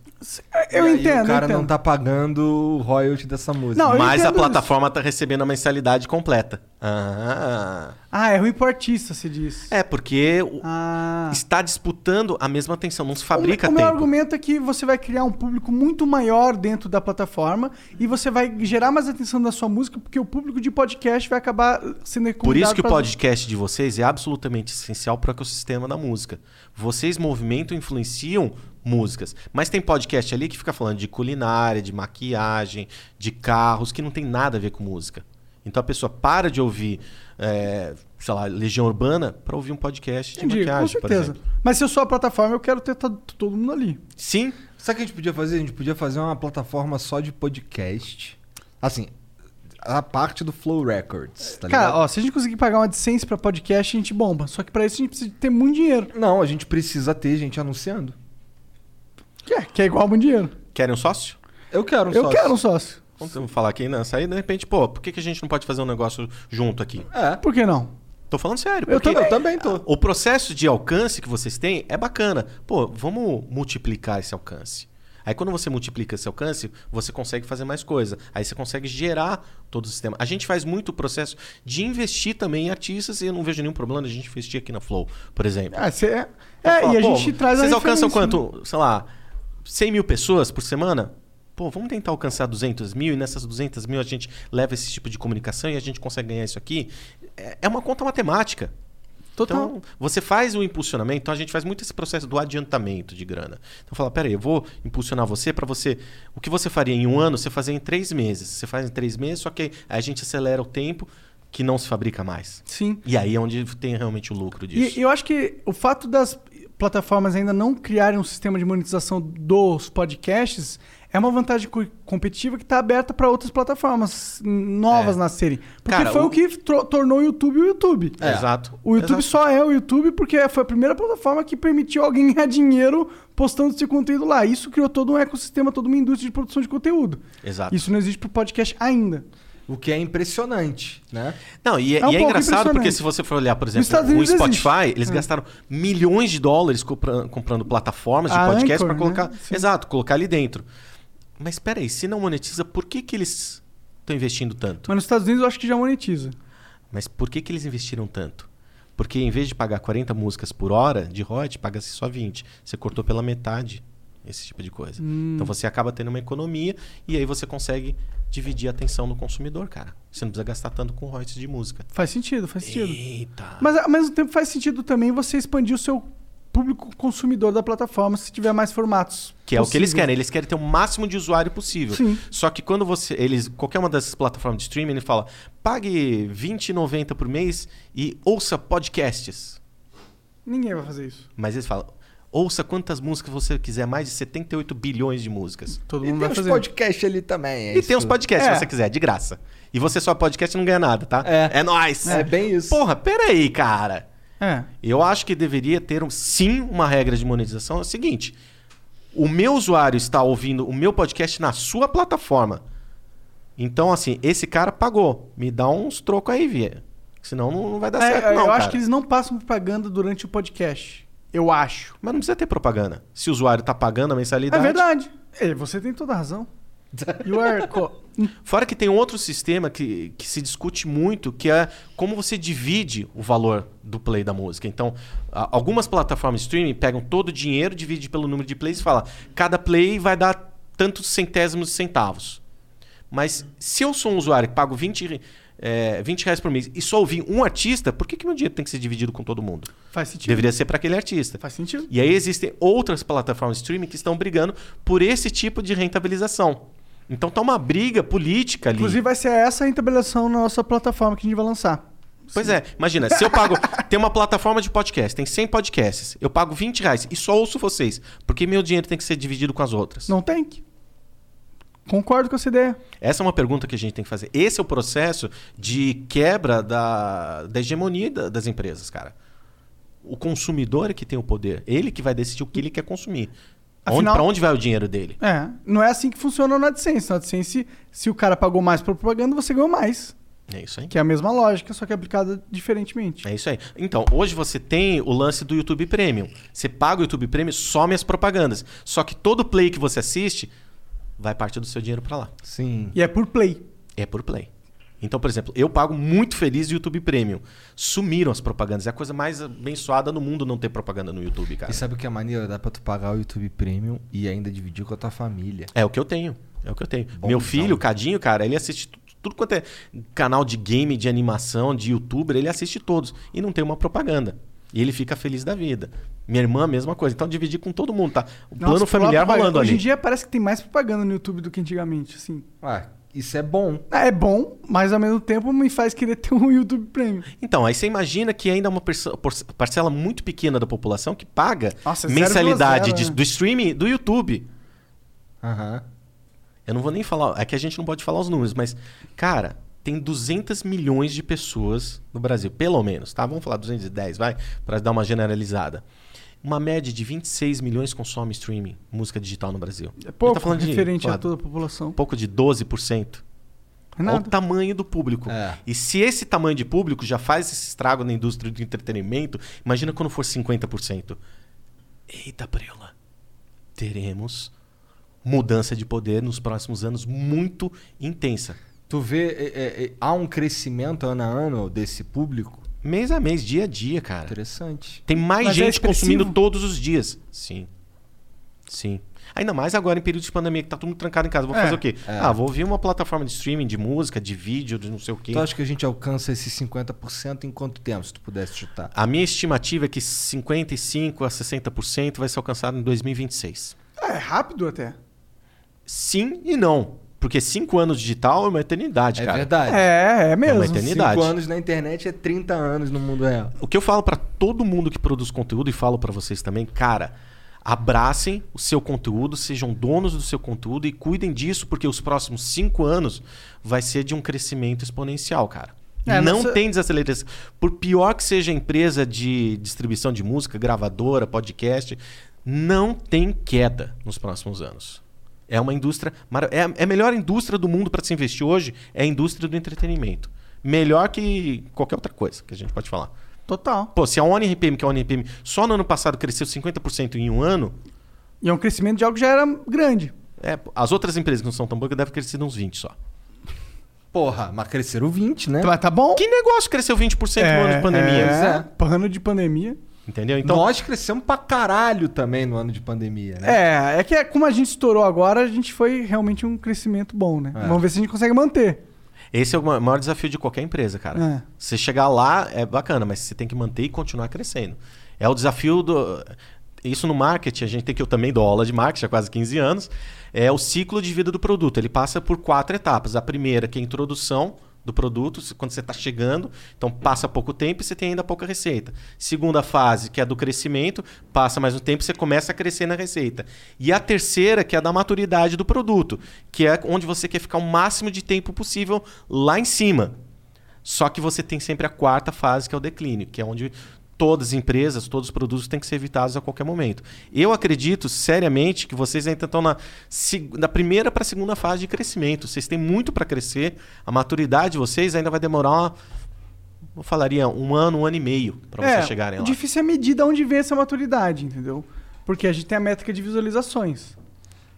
É começar a fazer um comparativo. Você Que é entender o tamanho do mercado, escrota, na como é que a opinião. galera consome, você vai falar, pô, eu tô tendo um milhão de pessoas por semana, mas espera aí, eu posso bater três porque o mercado vai absorver esse tipo de conteúdo segundo esses estudos que a gente fez aqui. Uhum. às vezes você pode fazer um mês inteiro de estudo. Sim. Mas você tem que entender o tamanho desse mercado. Não, eu acredito na longevidade do Flow porque eu, a gente tem a oportunidade de fazer collabs todos os dias. Uhum. Ou seja, a gente traz pessoas que são referências em cada polo da sociedade e isso toda vez agrega. Does every dollar you spend on your groceries create a healthier planet, build stronger communities, and help farmers get a fair wage for their work?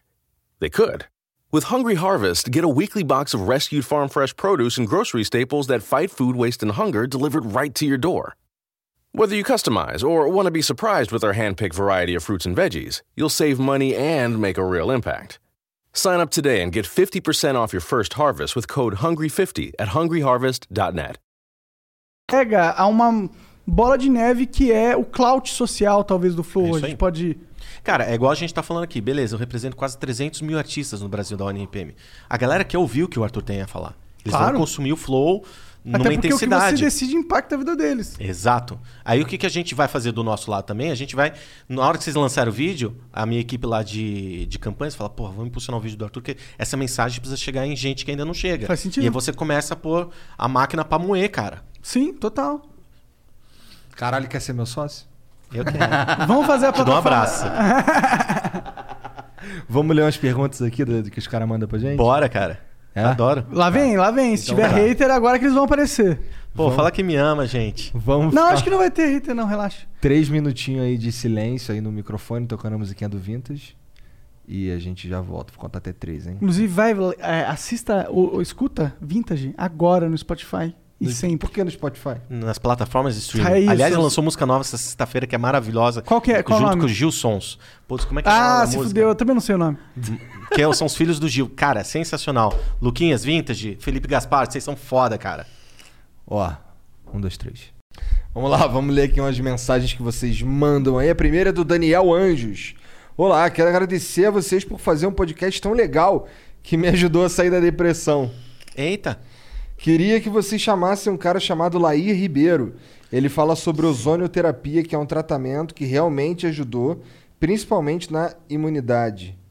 E vocês fariam ozônio? Abraços. Nossa, Eu esse ozônio me é lembra ozônio no cu. É, quando, hoje em dia, quando falo em ozônio, eu penso em ozônio. Aí ficou um pouquinho bad vibes, assim, sabe? Só um pouquinho. Não tô afim, não. Olha. Pô, mas Lair Ribeiro, cara, tem, tem, tem, tem uns livros sensacionais ali, cara. Os- os Fala livros? muito bem. Não só de ozônio, cara. Ah, não, Mas- eu imagino que o ozônio deve ter muitas propriedades boas. Enfia no cu pra tu ver. É, a gente tem que olhar essa, esse método de uso aí, só, só isso. Caralho, Caralho, os caras falam em cu, começa todo mundo a rir. Olha lá. Bom, o Daniel Anjos mandou de novo aqui, ó. Salve, salve família. Gravei um single e distribuí em 2020 pela One RPM, no meio da pandemia. O que o Arthur tem a dizer sobre o, IE o- sobre o ISRC e sobre como isso é pouco falado quando fazemos o cadastro do fonograma para distribuição digital. Um abraço. Pô, isso, isso é um- ISRC. É, é Daniel o nome do cara, né? É, Daniel. Pô, depois Daniel fala pra ele mandar o som aí pra gente ouvir qual que é, cara. Eu gosto de ouvir o, o som dessa turma. Vamos lá, o ISRC, ele é como se fosse o CPF de uma pessoa, mas é o CPF da música, Entendi. tá? É um código único que o próprio artista tem que fazer essa geração. Isso é gratuito. Como é que o artista faz isso? É, é o cadastro da sua música dentro da associação, que pode ser Abramos, UBC, Amar, qualquer uma delas. São várias que tem. O artista procura e fala, preciso gerar o meu ISRC. Tudo isso é online, de forma gratuita e super direitinha. Quando a música é entregue pra gente, ah, não se identifica mais pelo áudio ou pelo nome da música, mas pelo ISRC. Porque nos relatórios são milhões de linhas. Então todas as plataformas identificam a música pelo ISRC. Como tem muito artista que desconhece isso, ele sobe sem ISRC. Então o que acontece? O sistema gera um número aleatório, não faz o registro disso, só para poder identificar. Então, o que, que eu recomendo, não só para o Daniel, mas para todos os artistas? Procurem a sua associação, tá? Fala, preciso registrar o ISRC da minha música. Não é do dia para noite que você faz isso, você tem que estar super preparado para fazer, mas é o seu CPF da música que vai comprovar que você tem a propriedade. Se você distribuir uma música, ela está sem ISRC. Você pode consertar isso depois junto com a sua própria associação, mas o sistema, nem da Unipm, nem de nenhuma outra plataforma, impede o cara de lançar música, porque às vezes o cara não tem conhecimento, ele gera esse código aleatório e lembre-se, não é um código que é registrado. Então, a Unipm não fica dona das suas músicas, a gente não recebe execução pública, nada além do que é combinado ali. Ou seja, é, um, é, um- é uma ferramenta É só gratuita. pra traquear a parada. É, Exato. O Você consegue é- rastrear muito bem se a música toca na China, no Japão, na plataforma Uhum. X, Y, Z e chegar o royalty di- direitinho pro artista. É legal, um bom insight. É, e, e é bem simples. O ISRC tem mais de 20 e tantos anos já na música Ah, brasileira. Então não é um negócio que foi criado ontem. Mas às vezes o artista que nasceu ontem ainda não conhece isso. Bom divulgar. O Gabi Kiss 001 mandou. Salve, salve família, tudo bem com vocês? Mandei uma proposta pra vocês de um podcast sobre culinária. Espero que leiam, pois sei que foram ideias muito interessantes. Obrigado pelo quanto fizeram me sentir melhor nessa pandemia. Forte abraço. É nóis, mano. Valeu, Gabi Kiss. A gente já tem mesmo uma ideia de fazer um podcast com É, quem sabe você encaixa ali. Vamos ver.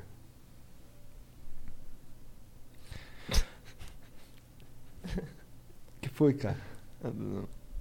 O Garbella Home Studio. Mandou aqui, ó. Dúvida técnica. Quando a dúvida é quando a música é distribuída através da One RPM, 12% da arrecadação vai para os compositores, certo? 3%, 3% desses 12% são retirados via associação e 9% via editora. De onde vem exatamente esse dinheiro de 12%? E se a música não está em editora, para onde vão esses 9%? Nossa, que pergunta mais absolutamente específica e É, técnica. Essa e pessoa, ele sabe exatamente o que ele tá falando. É, porque eu não sei. É, porque- É, eu também não.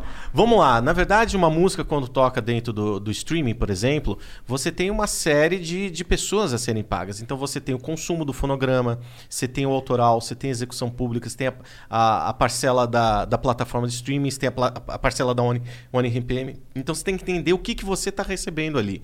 Então, ah, tem a, a parte que você paga por execução pública, tem a parte que você paga por autoral e tem a parte que você paga pelo autoral do fonomecânico que não é autoral da execução pública. O que, que o o Garbella tem que fazer? É Garbella, né? É. O que, que ele tem que fazer? Ele tem que estar muito bem cadastrado em todas as associações, em toda o ISRC e principalmente os compositores têm que estar com a música registrada dentro de alguma plataforma que faz o recolhimento do autoral, tanto da execução pública como do autoral dentro desse fono mecânico que é o stream que, que a gente acaba recebendo ali. Dessa maneira, quando isso é feito, a- o dinheiro do autoral acaba voltando para todas essas pessoas de forma bastante justa, transparente e rápida também.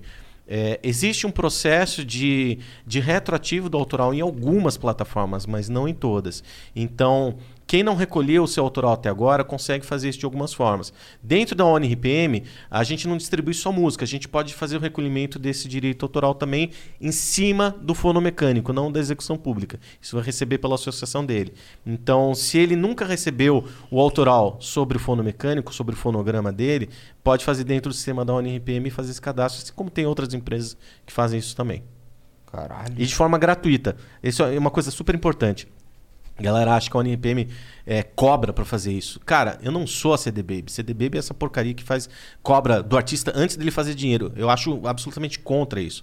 A gente abriu a plataforma e distribui todo mundo gratuitamente, cara. Pô, se eu tenho que acreditar no artista, é desde o momento zero, cara. Então vamos distribuir a música. Só que não existe almoço grátis. Se você fizer dinheiro, eu vou ficar com uma parte desse dinheiro, tá? Ok? Beleza. Mas o sistema vai funcionar e o cara consegue lançar uma música com zero real, cara. Isso eu acho muito foda. Tem muito artista que faz o, o seu trap, faz a sua rima, faz o seu beat ali, que, cara, não tem às vezes os 20 reais ali pra pagar por uma distribuição. Não, o meu sistema não vai cobrar nada. Nem pra áudio, nem pra vídeo, nem pra receber essa composição. Agora, se vier, eu vou ficar com uma parte disso sim. E vai estar Parece mostrado no justo. relatório. É, se ele aceitou e era uma inviabilidade. Cara, não tem almoço grátis no Sim, mundo. Claro. Tá. Mas muito boa essa pergunta. Quem fez sabe exatamente do que tá falando, cara. Então, mandou mais uma aqui, ó. Eita! Garbella Home Studio. Por várias vezes o One RPM alterou o ISRC da música antes do lançamento, ou seja, trocou o ISRC que o artista inseriu, gerado pela associação, pelo genérico gerado pela One RPM, sem avisar o artista. Ixi, esse é um dos haters, cara. Por que isso aí acontece? Já vi acontecer com muita gente. Falei que podia rolar. Inclusive comigo. Abraço. Cara, a gente não altera ISRC de ninguém, a não ser que o próprio artista solicite, cara. É claro que pode haver alguma falha técnica, a gente precisa investigar isso. É, então, se ele puder mandar depois, entre em contato pelo próprio sistema da Unip. A gente tem um sistema de ticket, onde a gente tem uma equipe dedicada, humana, que analisa cada um dos problemas e tenta entender o que aconteceu. Mas a gente não faz troca disso, porque. Primeiro, não faz. o sistema Não, não, não- simplesmente porque não vai funcionar. Porque na hora que a gente vai mandar para as plataformas, tem que ter esse código único. Eu não posso ficar trocando. Ah, agora eu quero esse, agora eu quero aquele. Não, não tem mínimo sentido. Não, não vai existir relatório. Se existe relatório, quer dizer que foi unificado em uma coisa só, que ou o artista colocou esse código ali, ou ele decidiu não pôr e teve que gerar um automático pelo sistema. Então quando troca pode ser até ruim pro próprio artista. Sim, sim, sem dúvida alguma. Então você tem que sempre manter o mesmo código de SC para sempre, cara. É o CPF da tua música. Então esse negócio da gente trocar, cara, provavelmente, cara, isso não deve ter acontecido. O que deve ter acontecido é subir uma, não consigo distribuir, ele subiu outra. E aí cada vez que ele sobe uma música, acaba gerando um código novo. Só que das três só foi distribuído uma. E aí começa a ficar uma bagunça. A gente tem um sistema que é um sistema antifraude. Se você sobe uma música e é distribuída, legal, o sistema deu ok. Só que se você subir a mesma música, antes de você distribuir a música, o sistema já vai avisar: olha, alguém já distribuiu essa música aqui. Aí a gente vai dar uma olhada, porque talvez a dele seja fraude e você seja original. Ou você seja fraude e ele seja original. Então, antes de acontecer essa distribuição, o sistema já dá aquela travada para alguém humano dar uma verificada para ver se não é fraude. Porque tem muita fraude, muita pirataria no digital, viu, cara? Não tô falando de pouca, não. Os caras botam lá, música dos outros. Pois é, cara, vou dar um exemplo. Vamos falar de um artista clássico aqui, como João Gilberto. Ele deve ter uns 25 discos no Spotify. Ele nunca lançou 25 discos, cara. Nunca. E é coisa que outras empresas, graças a Deus não foi nenhum agente, que você vê lá e vê o nome da gravadora, um nome completamente aleatório, com uma capa aleatória, com áudio horrível. Tem muita pirataria. Então a gente tem, a gente criou diversas ferramentas para tentar bloquear essas fraudes, das, cara. das plataformas? Essas piratarias conseguem ganhar o... Consegue. Se, se alguém aprovou e distribuiu e tiver consumo, vai receber, cara. Entendi. Então é uma falha ali das plataformas de fazer esse, esse Sim, filtro, né? as plataformas como de streaming, elas falam, olha, o que você me entregar, você assume responsabilidade. Então, por isso que dentro da ONPM, a gente leva muito a sério esse processo de antifraude ali. Ninguém pode tentar fraudar o sistema. Só que existem centenas de distribuidoras digitais no mundo e algumas não são tão antifraudes como a gente. E Entendi. acaba passando. Entendi. Se você for olhar, eu falei de João Gilberto, mas Tom Jobim, esses artistas. Tem umas coletâneas, cara, dentro das plataformas de streaming, você fala, cara, isso aí é pirata.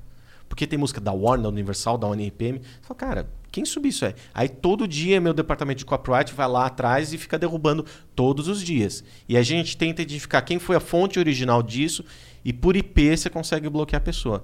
Então tem muito no nosso sistema. Um cara cria uma conta e tenta distribuir uma coisa. É pego na fraude. O que, que ele faz? Ele abre outra conta e tenta distribuir. Só que o sistema via IP já identificou esse cara e fala: não, o IP desse cara aqui tá na, na nossa wa- Foda que watchlist. isso é contornável, né? Se o cara for hacker. Sim, mas geralmente é o mesmo modus operandi. Né? É um cara que criou uma conta do nada e no dia seguinte já tá distribuindo 10 álbuns de uma vez, entendi. cara. Não é um cara muito sofisticado. É, não, e aí tem esse lance do sistema, ver se o áudio já está distribuído, nem, não só pela gente, mas por qualquer um, que é o sistema do Content ID que a gente acaba dribla, é, cuidando e administrando e protegendo quem é de direito. Isso é algo que eu queria ter acesso no YouTube. Esse sistema aí. Bom, um dia eu te mostro o sistema, como funciona. É muito adoraria doido, cara. ver, só pra saber como que é. Não, é muito doido você falar, cara, qualquer música. Eu te falo quantas cópias existem no YouTube, como tá protegida, Pois, como tá eu queria saber essa informação dos nossos cortes, por exemplo, não pra pegar parte do dinheiro deles, ah, tá, talvez até pra isso, mas não só pra isso, mas pra eu saber o quanto que tá sendo realmente nosso alcance. É. Quantas pessoas realmente estão acessando nosso conteúdo? Porque quando a gente for chegar numa marca, a gente tem mais é, munição pra convencer É, a eles de gente gastarem mais dinheiro na né? gente. É, é por isso que é importante o Content ID e um canal tá dentro de uma network. Você saber o real alcance que você tem. Falar, cara, o nosso canal é, é muito pirateado, por exemplo. Então, beleza. Você pode só, só rastrear. Você não precisa monetizar, você não precisa bloquear. Você faz o que você Sim, quiser. né? Que é o nosso intuito se a gente tivesse acesso ao Aí entra dentro do teu Media Kit. Fala, cara, existem mais de 72 mil cópias desse vídeo. É, é. É isso. Bom, o Gerson Lopes mandou aqui, ó. Salve. Vocês viram que lançaram a primeira criptomoeda meme do Brasil? Como? Que a que é isso? vira-lata é real com U. ah, para ser concorrente da Dogecoin. Um dos objetivos é ajudar instituições não governamentais de auxílio a animais abandonados. Isso é Será- marketing, foda-se. Será que o papai Elon Musk terá o verdadeiro cachorro caramelo? Bom, primeiro que isso é marketing. Sempre quando uma empresa nova, ainda mais de Bitcoin, que é um mercado super especulativo, aí atrela uma causa social pra quê? Pra todo mundo que achar ah, uma causa bonitinha, então vou ajudar. É, tá tendo, tá tendo muita downer. coisa. Desculpa aí, Igor. se Eu tô sendo paranoico aí. Cara paranoico. Tá tendo muito no lance de criptomoeda dentro da indústria da música, cara. Muita gente apostando nisso. Já viu de fundos. É, É, com- o NFT. fun- NFT. É.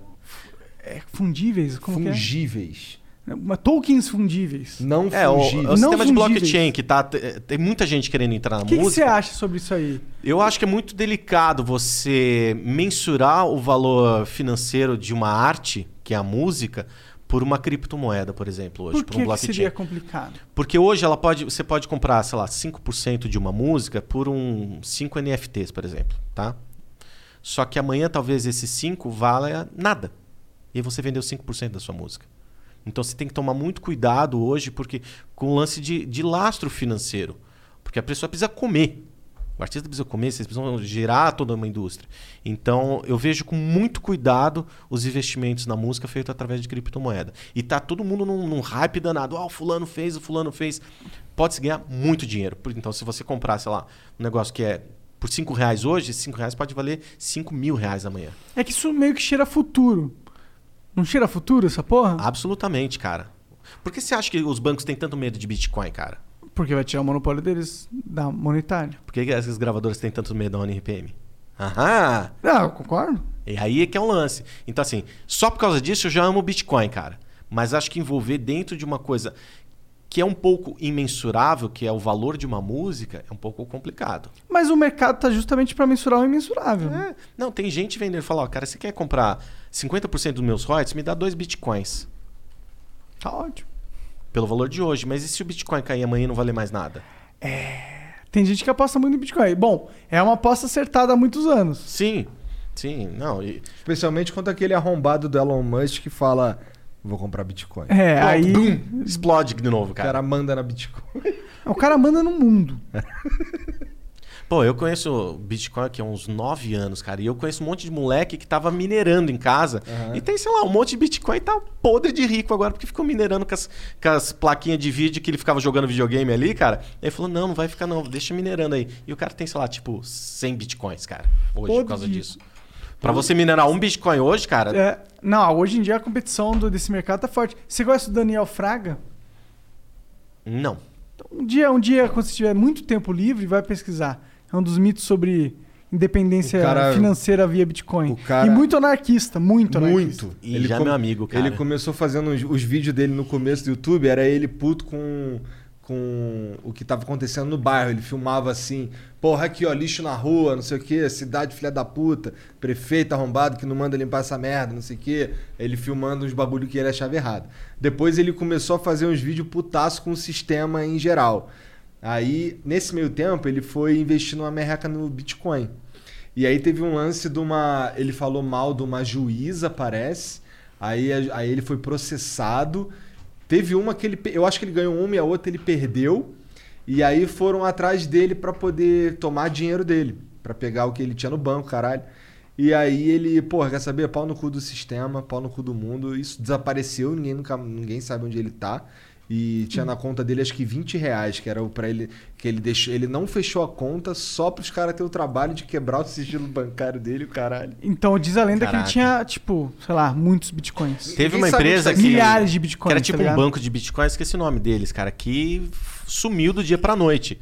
E um amigo meu que minerava bitcoin tinha 22 bitcoins, que evaporaram do dia pra noite. É, esse é o pro- o problema do bitcoin, né? Cara, um, que- um bitcoin tá o quê? 50 e tantos mil dólares agora. É uma grana. Pô, Nossa, imagina se é um eles milhão de dólares, né? 22 bitcoins vezes isso aí. Alô, Dais. É nóis. Dá pra, dá Nossa, pra um milhão comprar de um dólares. McDonald's ali, né? E era um cara que ficava só minerando. Ele não fazia outra coisa, ele ficava minerando o dia inteiro. Então ele tinha 10, 15 máquinas ali minerando e trabalhando igual louco.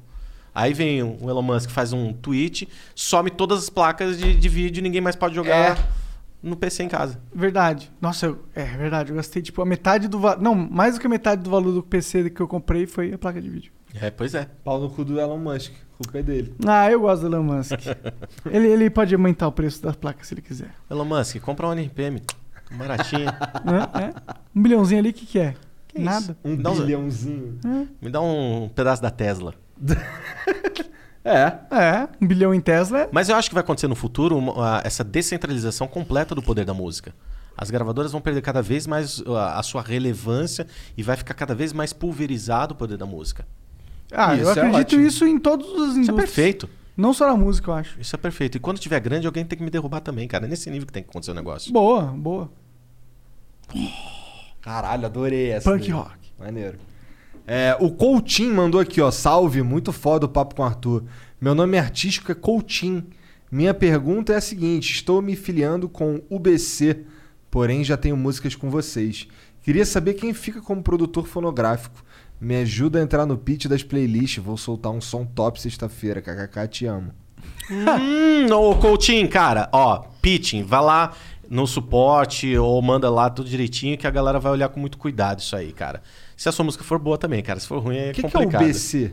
O BC é a União Brasileira dos Compositores. É uma dessas associações que faz o registro do ISRC. Tá. Se o Coutinho fizer o registro da sua música, ele automaticamente é o produtor fonográfico disso. Então o que acontece? Quando você tem execução de uma música na rádio, por exemplo, e se recolhe a execução pública, uma parte desse dinheiro o BC recolhe e vai para o intérprete, uma parte para o autor e uma parte para o produtor fonográfico. Se o Coutinho é o intérprete, é o autor e é o produtor fonográfico, ele acaba recebendo 100% dessa, dessa execução pública. Foda demais. Então, assim, ele fez direitinho, tá de parabéns, registrou seu ISC na OBC, distribuiu no ONRPM direitinho com as informações. Se ele fez antecipadamente, gerou um pré-save, começou a trabalhar, ele já está gerando esse buzz para o lançamento, faz o pitching dentro da própria painel de controle ali, a galera vai ver, vai ver se entende, se tá tudo direitinho e vai tentar inserir alguma playlist. Mas se é um cara que está começando do zero, do nada, ele também precisa construir a sua própria caminhada ali, cara. Mas esse é o caminho. Tá fazendo certo, Coutinho. É isso aí, Coutinho. O Fabrício Ferri mandou aqui, salve, salve família. Tem uma produtora de áudio e tô montando o meu selo com diversos artistas promissores. Gostaria de fazer uma parceria com a One RPM. Como faço para bater um papo com vocês?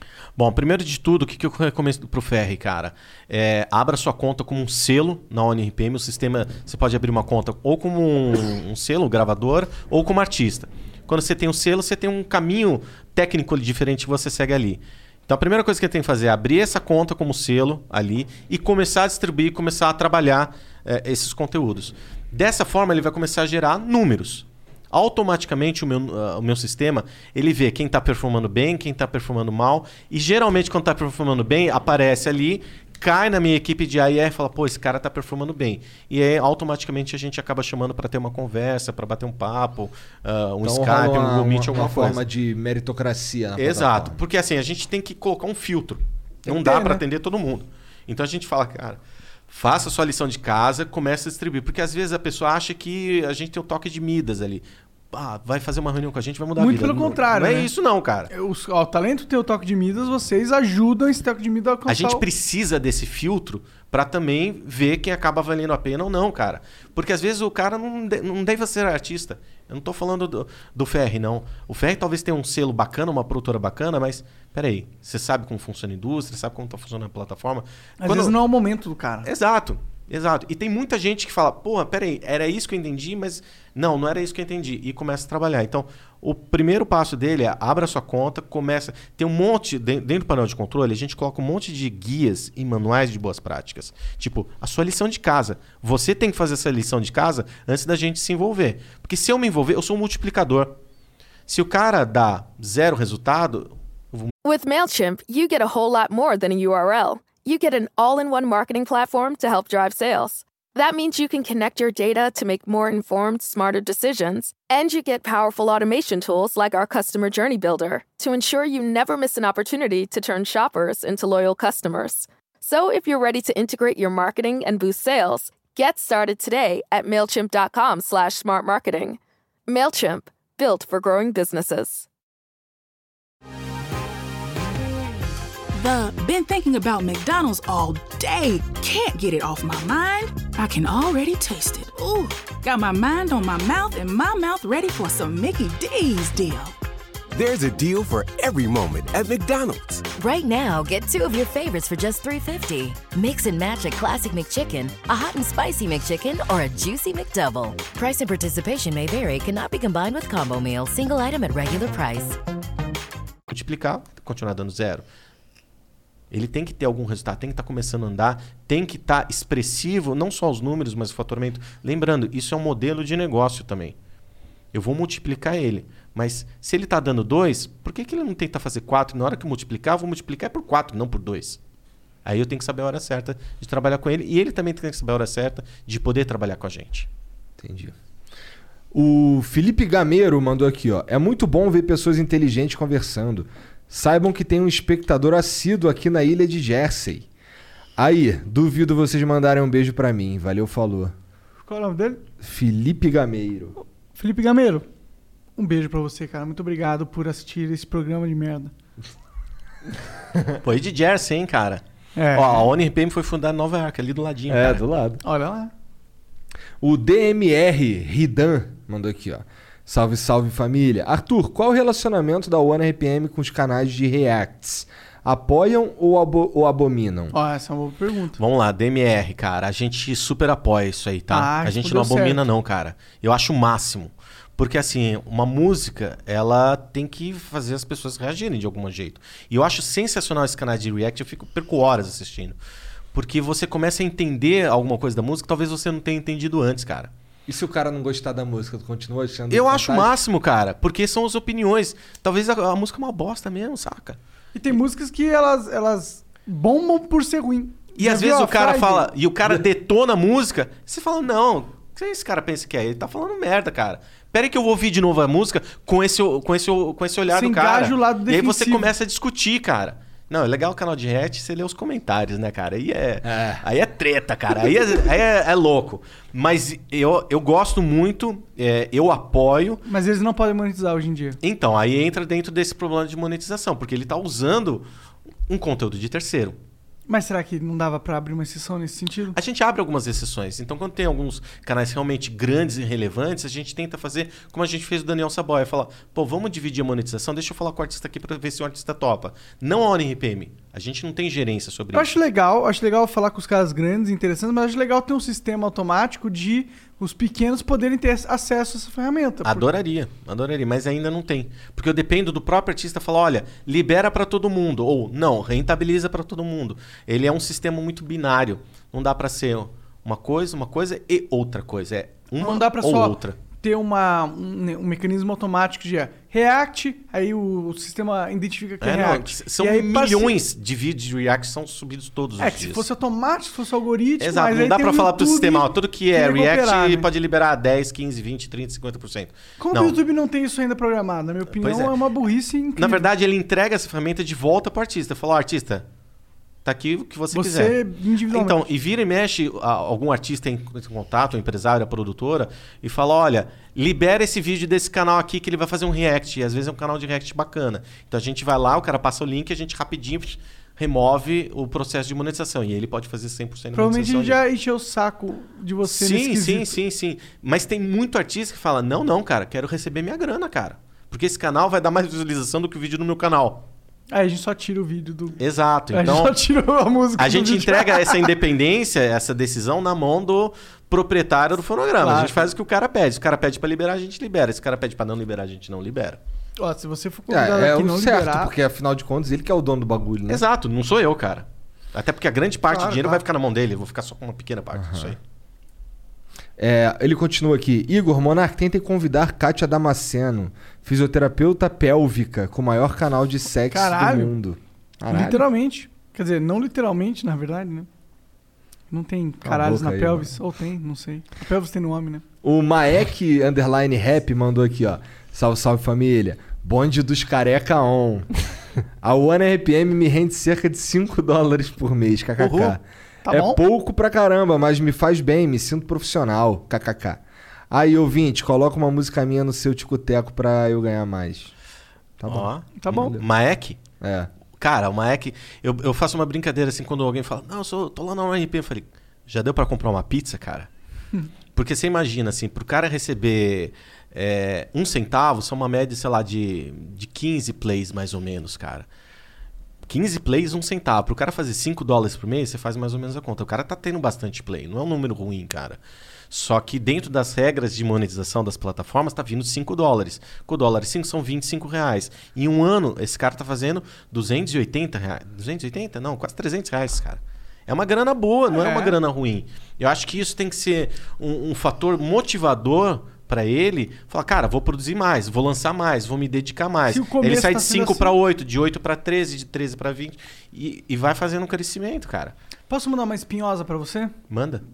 Ó, no YouTube tinha muitas networks E o rolê delas eram bem similares ao rolê que você tem com as outras plataformas, seja o Deezer e o caralho. É, A evolução natural das networks não foi muito interessante para as networks.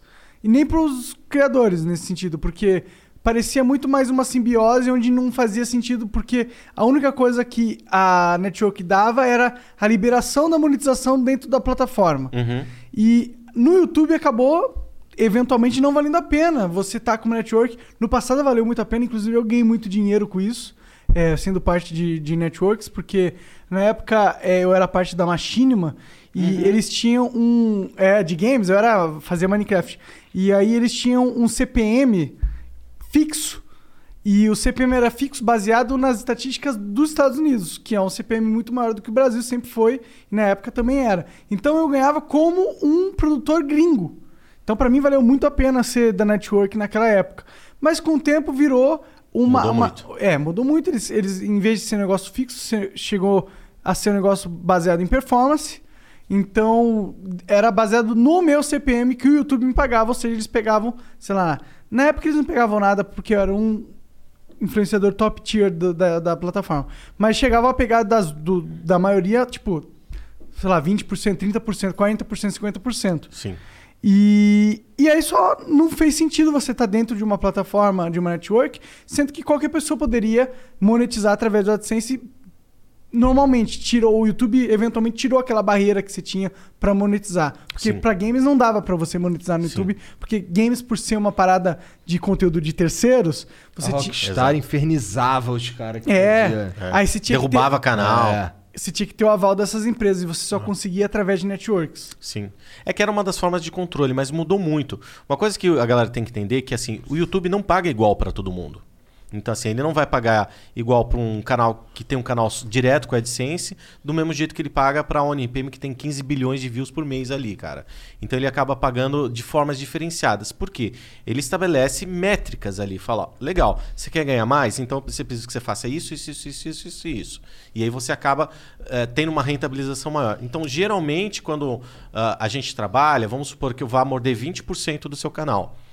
Só por estar lá, tem que valer a pena pelo, por esses 20%. Então, as ferramentas que a gente coloca tem que fazer você ganhar mais do que você ganhava antes. Senão, não, Não tem o mínimo sentido. sentido. Claro que você acaba dependendo de uma série de fatores. Era, tinha algumas empresas no ano passado que garantiam um CPM fixo. Cara, eu- só, só tem uma resposta para isso. Eles perdiam muito dinheiro. Então eles pegavam. é impossível hoje em falava, dia. A- sei lá, a qual que é, Machinima faliu, inclusive. Qual que é a média de CPM? Ah, é 5. Então, estabelece 4 para todo mundo. Então, quando você tem um CPM de 1, você vai só para 4, lindo, maravilhoso. Mas o cara que tava 5 caiu para 4. Então, não existe almoço grátis nesses sistemas de, de network de YouTube. Agora, o que eu posso falar é que sempre é benéfico para qualquer um estar numa, numa network de YouTube. Não, errado. Porque, vamos supor, se você precisa proteger o seu conteúdo, Ah, tá. Aí sim. Exato. Aí é, é verdade. agora. Mas mais, mais ou menos também, porque a gente fazia parte de networks de, de games e a premissa era essa, posso E monetizar. tomava uma reivindicação fácil. Tem, tive- a gente tem, se eu não me engano, são nove networks dentro da ONRPM. Cada uma tem uma característica técnica diferente. Então a gente tem uma network de entretenimento, que são para canais não musicais. A gente tem uma network de afiliada, que pode tomar 500 mil strikes. A gente tem uma network de música. A gente tem uma network gospel. A gente tem uma network gospel só de sermões, por exemplo. Cada um deles tem uma ferramenta que a outra acaba não tendo. Então você tem que colocar no lugar certo pra ela e ver se é bom. Às vezes não é bom pro cara. Fala, porra, eu não preciso ter network porque o negócio vai cair aqui. Então tá bom. Segue É, pra gente faz por, por exemplo, pro Flow não tem network. Uhum. E não faz sentido ter. Normalmente as pessoas, elas, networks entram em contato com a gente porque elas querem monetizar um negócio do Google, uma É que é um dinheiro mole, né, cara? Assim, vamos falar a verdade aqui, já que a gente tá no momento espinhoso. É um dinheiro mole, cara. Ah, põe teu canal na network, vou morder 20% que você tem e não preciso me esforçar em porra nenhuma. É. É, é o que rola. A galera entra na esperança, pô, ele vai me acelerar, vai, pô, me conseguir contatos, collabs e o caralho. Mas é o sonho que a maioria dos networks É, mas vende. esse não é um trabalho de network, esse é um trabalho de uma agência de marketing Sim, digital. sim, sim. Então tem muita gente que acaba vindo para nossa network esperando esse tipo de coisa. Então eu peço pra galera que faz a- a- os acordos ali, fala, explica exatamente o que a gente faz. Se o cara falar que não topa ou quer testar, tá tudo certo. Não tem problema. Mas sejam transparentes com o que a gente faz. Senão É. ele vai esperar. Ah, eu quero que você busque collabs pra mim. Cara, eu não tenho essa responsabilidade.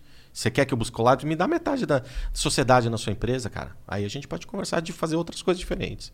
Mas o trabalho de uma network é outro. É privilegiar o processo de monetização e colocar as ferramentas técnicas que ela tem acesso, que às vezes o proprietário do canal não tem, como o Content ID, ligar o Content ID ali, cara. E você começar a trabalhar. Tem uma ferramenta que o, o Google ele monetiza, porque ó, todo vídeo que você posta no YouTube, ele tem, ah, sei lá, 100 mil views. Mas não significa que vai passar propaganda nas 100 mil views. Uhum. É, o YouTube ele tem um, Um, arqui- um estoque de views que ele não monetiza nunca, que é 50%. Pelo menos foi o que eu ouvi falar. E existem um, existe Depende uma do momento. Às vezes é mais, às vezes é menos. Entendi. Mas às vezes é, existe uma ferramenta que eles estão querendo usar que é a propaganda. Tipo, uma marca vem e quer anunciar dentro do YouTube. E aí ela compra esse, Esse inventário esse todo. esse inventário que é inatível por. É o por Creators sistema. Connect. Isso, essa porra aí. Então, isso é o que as networks normalmente vêm querendo oferecer pra mim. Isso. Mas, isso não é garantia de nada. Assim, o Creators Connect é um produto do próprio YouTube. Quem que eles procuram primeiro? As próprias networks. Falar, vem cá, o que você tem de canal aqui que tá sobrando espaço de inventário? E aí ele faz o processo da venda, fecha ali e acaba trabalhando. E aí começa a funcionar o negócio. Entendi. É difícil virar uma network? É. Hoje em dia, é. Não, há 10 anos atrás era mais fácil. Ah, só que o que acontece? Muita gente, muita empresa acabou fazendo mau uso ah, dessa ferramenta. Então tinha muita, mas muita empresa que simplesmente só jogava canal lá e falava, ah, vou te pagar 95%. E tipo, dane-se. É que eu nem brinquei, dinheiro mole. Você tem que trabalhar e realmente desenvolver o canal. Uma das ferramentas que a gente tem, eu tenho uma equipe que trabalha 24 horas, 7 dias por semana, monetizando vídeos que estão sendo subidos a todo momento. Subiu lá, eles aplicam a nossa regra de rentabilização nos vídeos. Então, não é o usuário fazendo a regra de monetização que ele quer, não. Eu coloco o meu contrato, eu falo, YouTube, monetiza segundo o meu contrato, não o contrato de usuário padrão. Entendi. E aí a gente põe para trabalhar isso isso 24 faz horas. interessante. Maneiro. Que tem que fazer justo. Eu falo para todo mundo, cara, você tem um canal, quanto você faz? Você faz mil dólares por mês. Vai entrar na minha network, o mínimo que você tem que receber de mim é mil dólares. Senão, eu, eu prefiro devolver o canal, cara. Total. Desde que não seja, obviamente, é, problema nosso. Porque às vezes, cara, o público não quer mais consumir. Aí não é, não é culpa minha também, Total, né, cara? total. Mas se você faz mil dólares no mês e no outro mês você cai para 500, pode ter alguma coisa errada. Mas geralmente, cara, em 99% dos casos acaba aumentando, cara. Pode crer. Bom, o Tutu CDS mandou aqui, ó. Salve, salve família. Tive a oportunidade de conhecer o Arthur e a Isabel da One. Gravo shows ao vivo de algumas bandas aqui no Nordeste queria saber se tem algum problema disponibilizar esses shows gratuitamente. Abraço. Porra, tem sim, cara. Qualquer coisa que você grave, você tem que ter autorização expressa do artista, porque você está fabricando um fonograma. Então, mesmo, ah, mas eu estou colocando de graça. Você não pode, você tem que pedir autorização para as pessoas. Isso se chama respeitar o direito artístico e o direito autoral. Eu acho o máximo esses caras que gravam show do Nordeste. O máximo, de verdade, porque, cara, é aqueles bootleg de quando a gente fazia, quando era moleque. Isso vai ter muito valor algum dia. O que, que, essa, o que, que ele tem que fazer? É procurar quem é o proprietário disso, quem detém a- os direitos, falar, cara, eu gravei isso aqui. Vamos lançar junto? Eu te dou uma parte disso aqui. Pô, vai na no sua música, por exemplo, que sobe um monte desses shows. Pô, sobe e coloca na plataforma, mas entra em contato com o artista e fala, cara, vamos dividir esse royalty, eu gravei isso aqui. Porque um não vive sem o outro. Esse cara que gravou o show, ele é o proprietário daquele áudio. Beleza. Só que ele não pode fazer uso, nem rentabilizar, ou qualquer outra coisa, sem autorização expressa de todos os, os, os- os caras que contêm os direitos ali. Então, eu acho que esse cara, ele pode pensar como uma gravadora. Ele tá gravando um monte de gente. Ele tem um monte de álbum ali que ele pode lançar. Só que ele precisa estar em acordo com todo mundo. Senão, primeiro, ele tá cometendo um crime, cara. Ele tá usando. Que um anarquista usando esse argumento? Não, mas aí a gente tem que respeitar a lei. Eu gosto de quebrar a lei. Aham. Mas você não pode burlar a lei também, cara. Tem que respeitar o primeiro ser Não, humano claro, ali, tô né, só cara? zoando. Mas eu gosto da anarquia. Aham. Eu acho que tá- tem muita gente que começa assim e não sabe. Então, o que, que eu recomendo pra ele? Cara, você vai- ele vai ficar surpreso a quantidade de pessoas que vão topar fechar negócio com ele. É, é um É. bagulho que não, não ia vir nada dali mesmo, né? Ó, cara, eu quando eu empresariava meus artistas na tour, eu gravava 100% dos shows. Eu ah, tenho, sei lá, uns cento e tantos MDs em casa de show desses artistas. Eu podia entrar em contato com eles e falar, ô fulano, tudo bem? Vamos lançar? Eles iam falar feliz da vida. Vamos, mas posso só dar uma ouvida pra ver se não tem nenhuma bizarrice? Ah, beleza, ouve aí. Pô, tem um monte de gente que Gabriel, gravou show do Gabriel Diniz, cara. Depois que ele faleceu, Aham. cara. Pô, esses shows va- valem ouro hoje. Não é? São, né? Show de Mamonas, de Legião Urbana. Total. Tem um monte de- desses shows que estão na gaveta de um monte desses lugares que estão tentando entrar em contato e aos poucos estão resolvendo e lançando, cara. Que é ótimo, né? Imagina você ter, por exemplo, um show dos Beatles inédito. Porra! Quanto, mesmo que você não tenha autorização disso, quanto que vale? Muito. Verdade.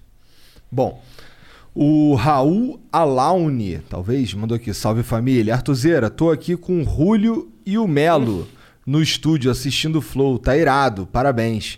A gente queria saber como você vê o impacto do NFP NFT na música. Abraço. Falamos um pouco já sobre isso, né? Mas se quiser falar de novo. Cara, primeiro assim, mandar um abraço pro Raul, pro Melo, pro Rúlio. Eles têm uma produtora chamada 48K, que é uma das coisas mais incríveis que eu vi nos últimos anos. Eles juntaram um executivo com um produtor artístico, tudo num pacote só.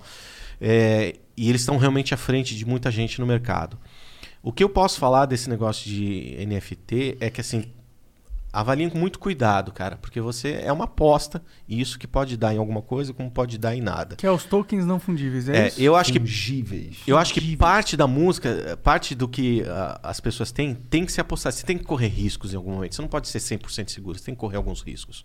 Então, eu faria algumas coisas, mas com muito cuidado, para que não comprometa a saúde a longo prazo da tua, da tua empresa, da tua música, do Às teu vezes lançar programa. algumas músicas só pra esse formato, vendo o que dá.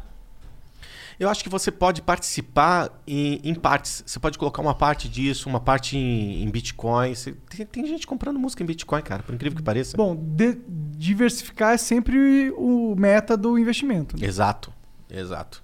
Bom, o RD87 mandou aqui, ó. Salve, salve família. Salve Arthur. É nítida sua paixão pela música, muito legal sua trajetória e o impacto que gerou na indústria. Sei que foco é fundamental, mas já pensou em atuar outras verticais? Se pensar um dia, vamos revolucionar a educação do país. Já somos parceiros do Flow. Abraços, Rafa da Tribe. Ah, grande Rafa, Valeu, é Rafa, nóis. obrigado pela Esse moral cara é da hora, mano. É. Eles têm uma empresa de, de, de educação de programação e os caras que. Alguns recebem bolsa, eles estudam de graça e eles garantem que esse cara vai sair trabalhando. E aí, se ele sair trabalhando, ele paga. Senão, ele não precisa pagar. Ó, que massa, cara. Porra, eu acho foda isso aí. E já do jeito que eu gosto de tocar fogo no barraco. se, esses, se eles, é, o Rafa da Tribe quiser me chamar lá, pô, eu te dou um curso de music business aí, você dá de graça pra tua galera e tá tudo certo. a gente cara. faz um, a gente faz a ponte se quiser. Pô, tô, tô dentro, cara. Eu acho que Legal, assim, legal. ah, eu sou um, um apaixonado surreal por música, assim, tipo, eu tenho uma coisa muito doida que eu preciso começar minha música com uma música de bom dia. E todo dia é uma música diferente. Eu não repito. Eu faço geralmente, eu fazer isso de outras maneiras, hoje eu faço pelo Instagram, cara. Então eu troco lá na- bio, no, no Stories, eu sempre faço uma música diferente. Você vê o nível de paixão. E eu vou buscar umas coisas muito doidas de vez em quando. Mas eu, eu- eu me estendo além da, da música, assim, para toda a parte de entretenimento, de, de geek, de nerd, assim como a parte educacional. Eu não recuso ah, dar palestras, não cobro por palestras, não vendo infoproduto, essas coisas assim. Muita gente fala, ah, você faz essas porra porque você vai querer vender seu curso. É tentador pra caramba. Já me ofereceram muito dinheiro para criar um curso o de curso music de podcast do Flow. Mas não é o que eu, o que eu quero pra mim. Eu não quero ficar. Cara, e é tentador porque é uma grana. São sete dígitos, cara, que a galera faz. É. Mas não é aonde eu quero eu quero estar nesse momento. Talvez eu mude de ideia em algum momento. Mas eu gosto de fazer trabalho de educação. Eu dou aula desde 2007. Pô, dei aula junto, no dia que a Geisa tava lá na faculdade, cara. É.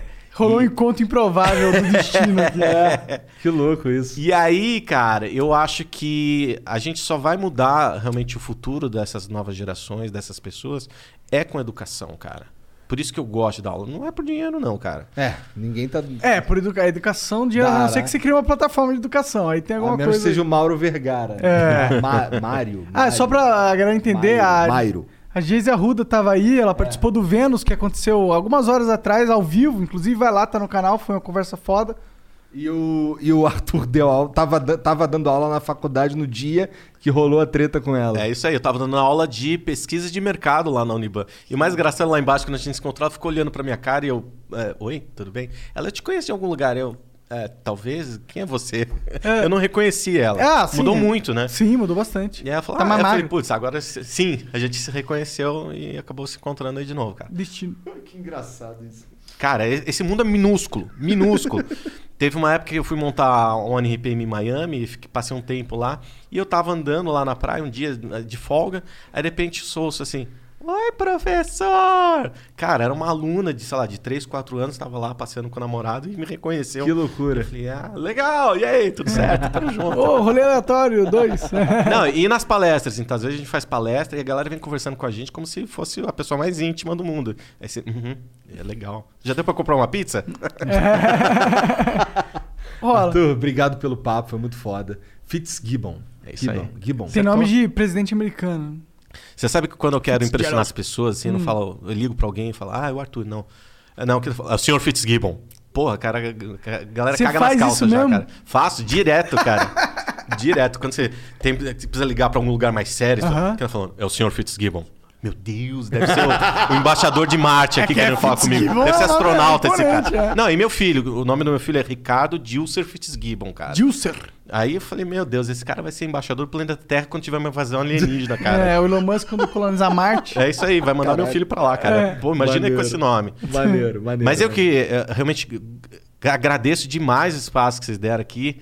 Pô, realizei mais um sonho. Check na vida, cara. Tamo Ah, que aí, tamo junto. É nóis. Mas eu, eu quero realmente levar que as pessoas entendam tudo isso que a gente falou. Ah, Que não é só um processo de negócio. Não, cara. A gente tá aqui pra tocar fogo no negócio, cara. Isso pra mim é o mais legal de tudo. Confesso que já fiquei puto com a OneRPM dando, dando flag lá nos meus vídeos lá, mas, mas É tudo porque- bem. Mas isso é um sintoma de um outro. de uma doença maior que é um sistema de Content ID que poderia ser mais sofisticado. É, não, isso que a gente é relativamente light, cara. Tenta usar uma música da Universal, da Sony, pra ver o que acontece. Dá cara. merda na hora. Não, cara, eu fui fazer um. Não, você per- às vezes você perde o canal, cara. É? Caralho? Ó, eu fiz um. Eu fiz um vídeo, eu fiz uma live jogando Injustice, que é um conteúdo de super-heróis da DC que tá com a Warner. E a Warner fudeu meu vídeo, tá ligado? Não, eles tiram do ar imediatamente. É, imediatamente. Isso, e isso prejudica o processo de monetização, porque quanto mais coisas tem disso, ah, o seu canal deixa de entrar numa lista de ranqueio, prioritário né? pra. Aí ferrou, cara. Aí a porra do algoritmo fala: Não, esse cara não é legal, tira aí. É, É. é, foda. Bom, é isso, Arthur. Obrigado mesmo por vir aí trocar essa ideia. Vamos fazer negócio agora. E, galera, obrigado por assistir. Um abraço pra vocês. Tchau. How many steps do you take before you have foot pain? Hi, it's Jonathan Cotton with the Good Feet Store, and the truth is, the battle between our feet and the concrete or asphalt usually winds up with our feet losing. Studies show that about 75% of people will experience some kind of foot pain by middle age. I found that out a number of years ago with plantar fasciitis, and I tried to remedy it with shoes and drugstore cushions that didn't work. Finally, I went to the Good Feet store, was personally fitted for arch supports, and I love them so much, I bought the store. Without a plan to protect and support your feet, it is likely you could one day be one of the millions living with chronic foot pain. Don't wait until pain demands that you visit us. Stop by the Good Feet store today and let one of our trained arch support specialists fit you with your personal system of arch supports. The Good Feet store is located in Fairfax, Leesburg, Rockville, Baltimore and Hunt Valley, and in Annapolis in the Annapolis Harbor Center. For more information, go to goodfeet.com.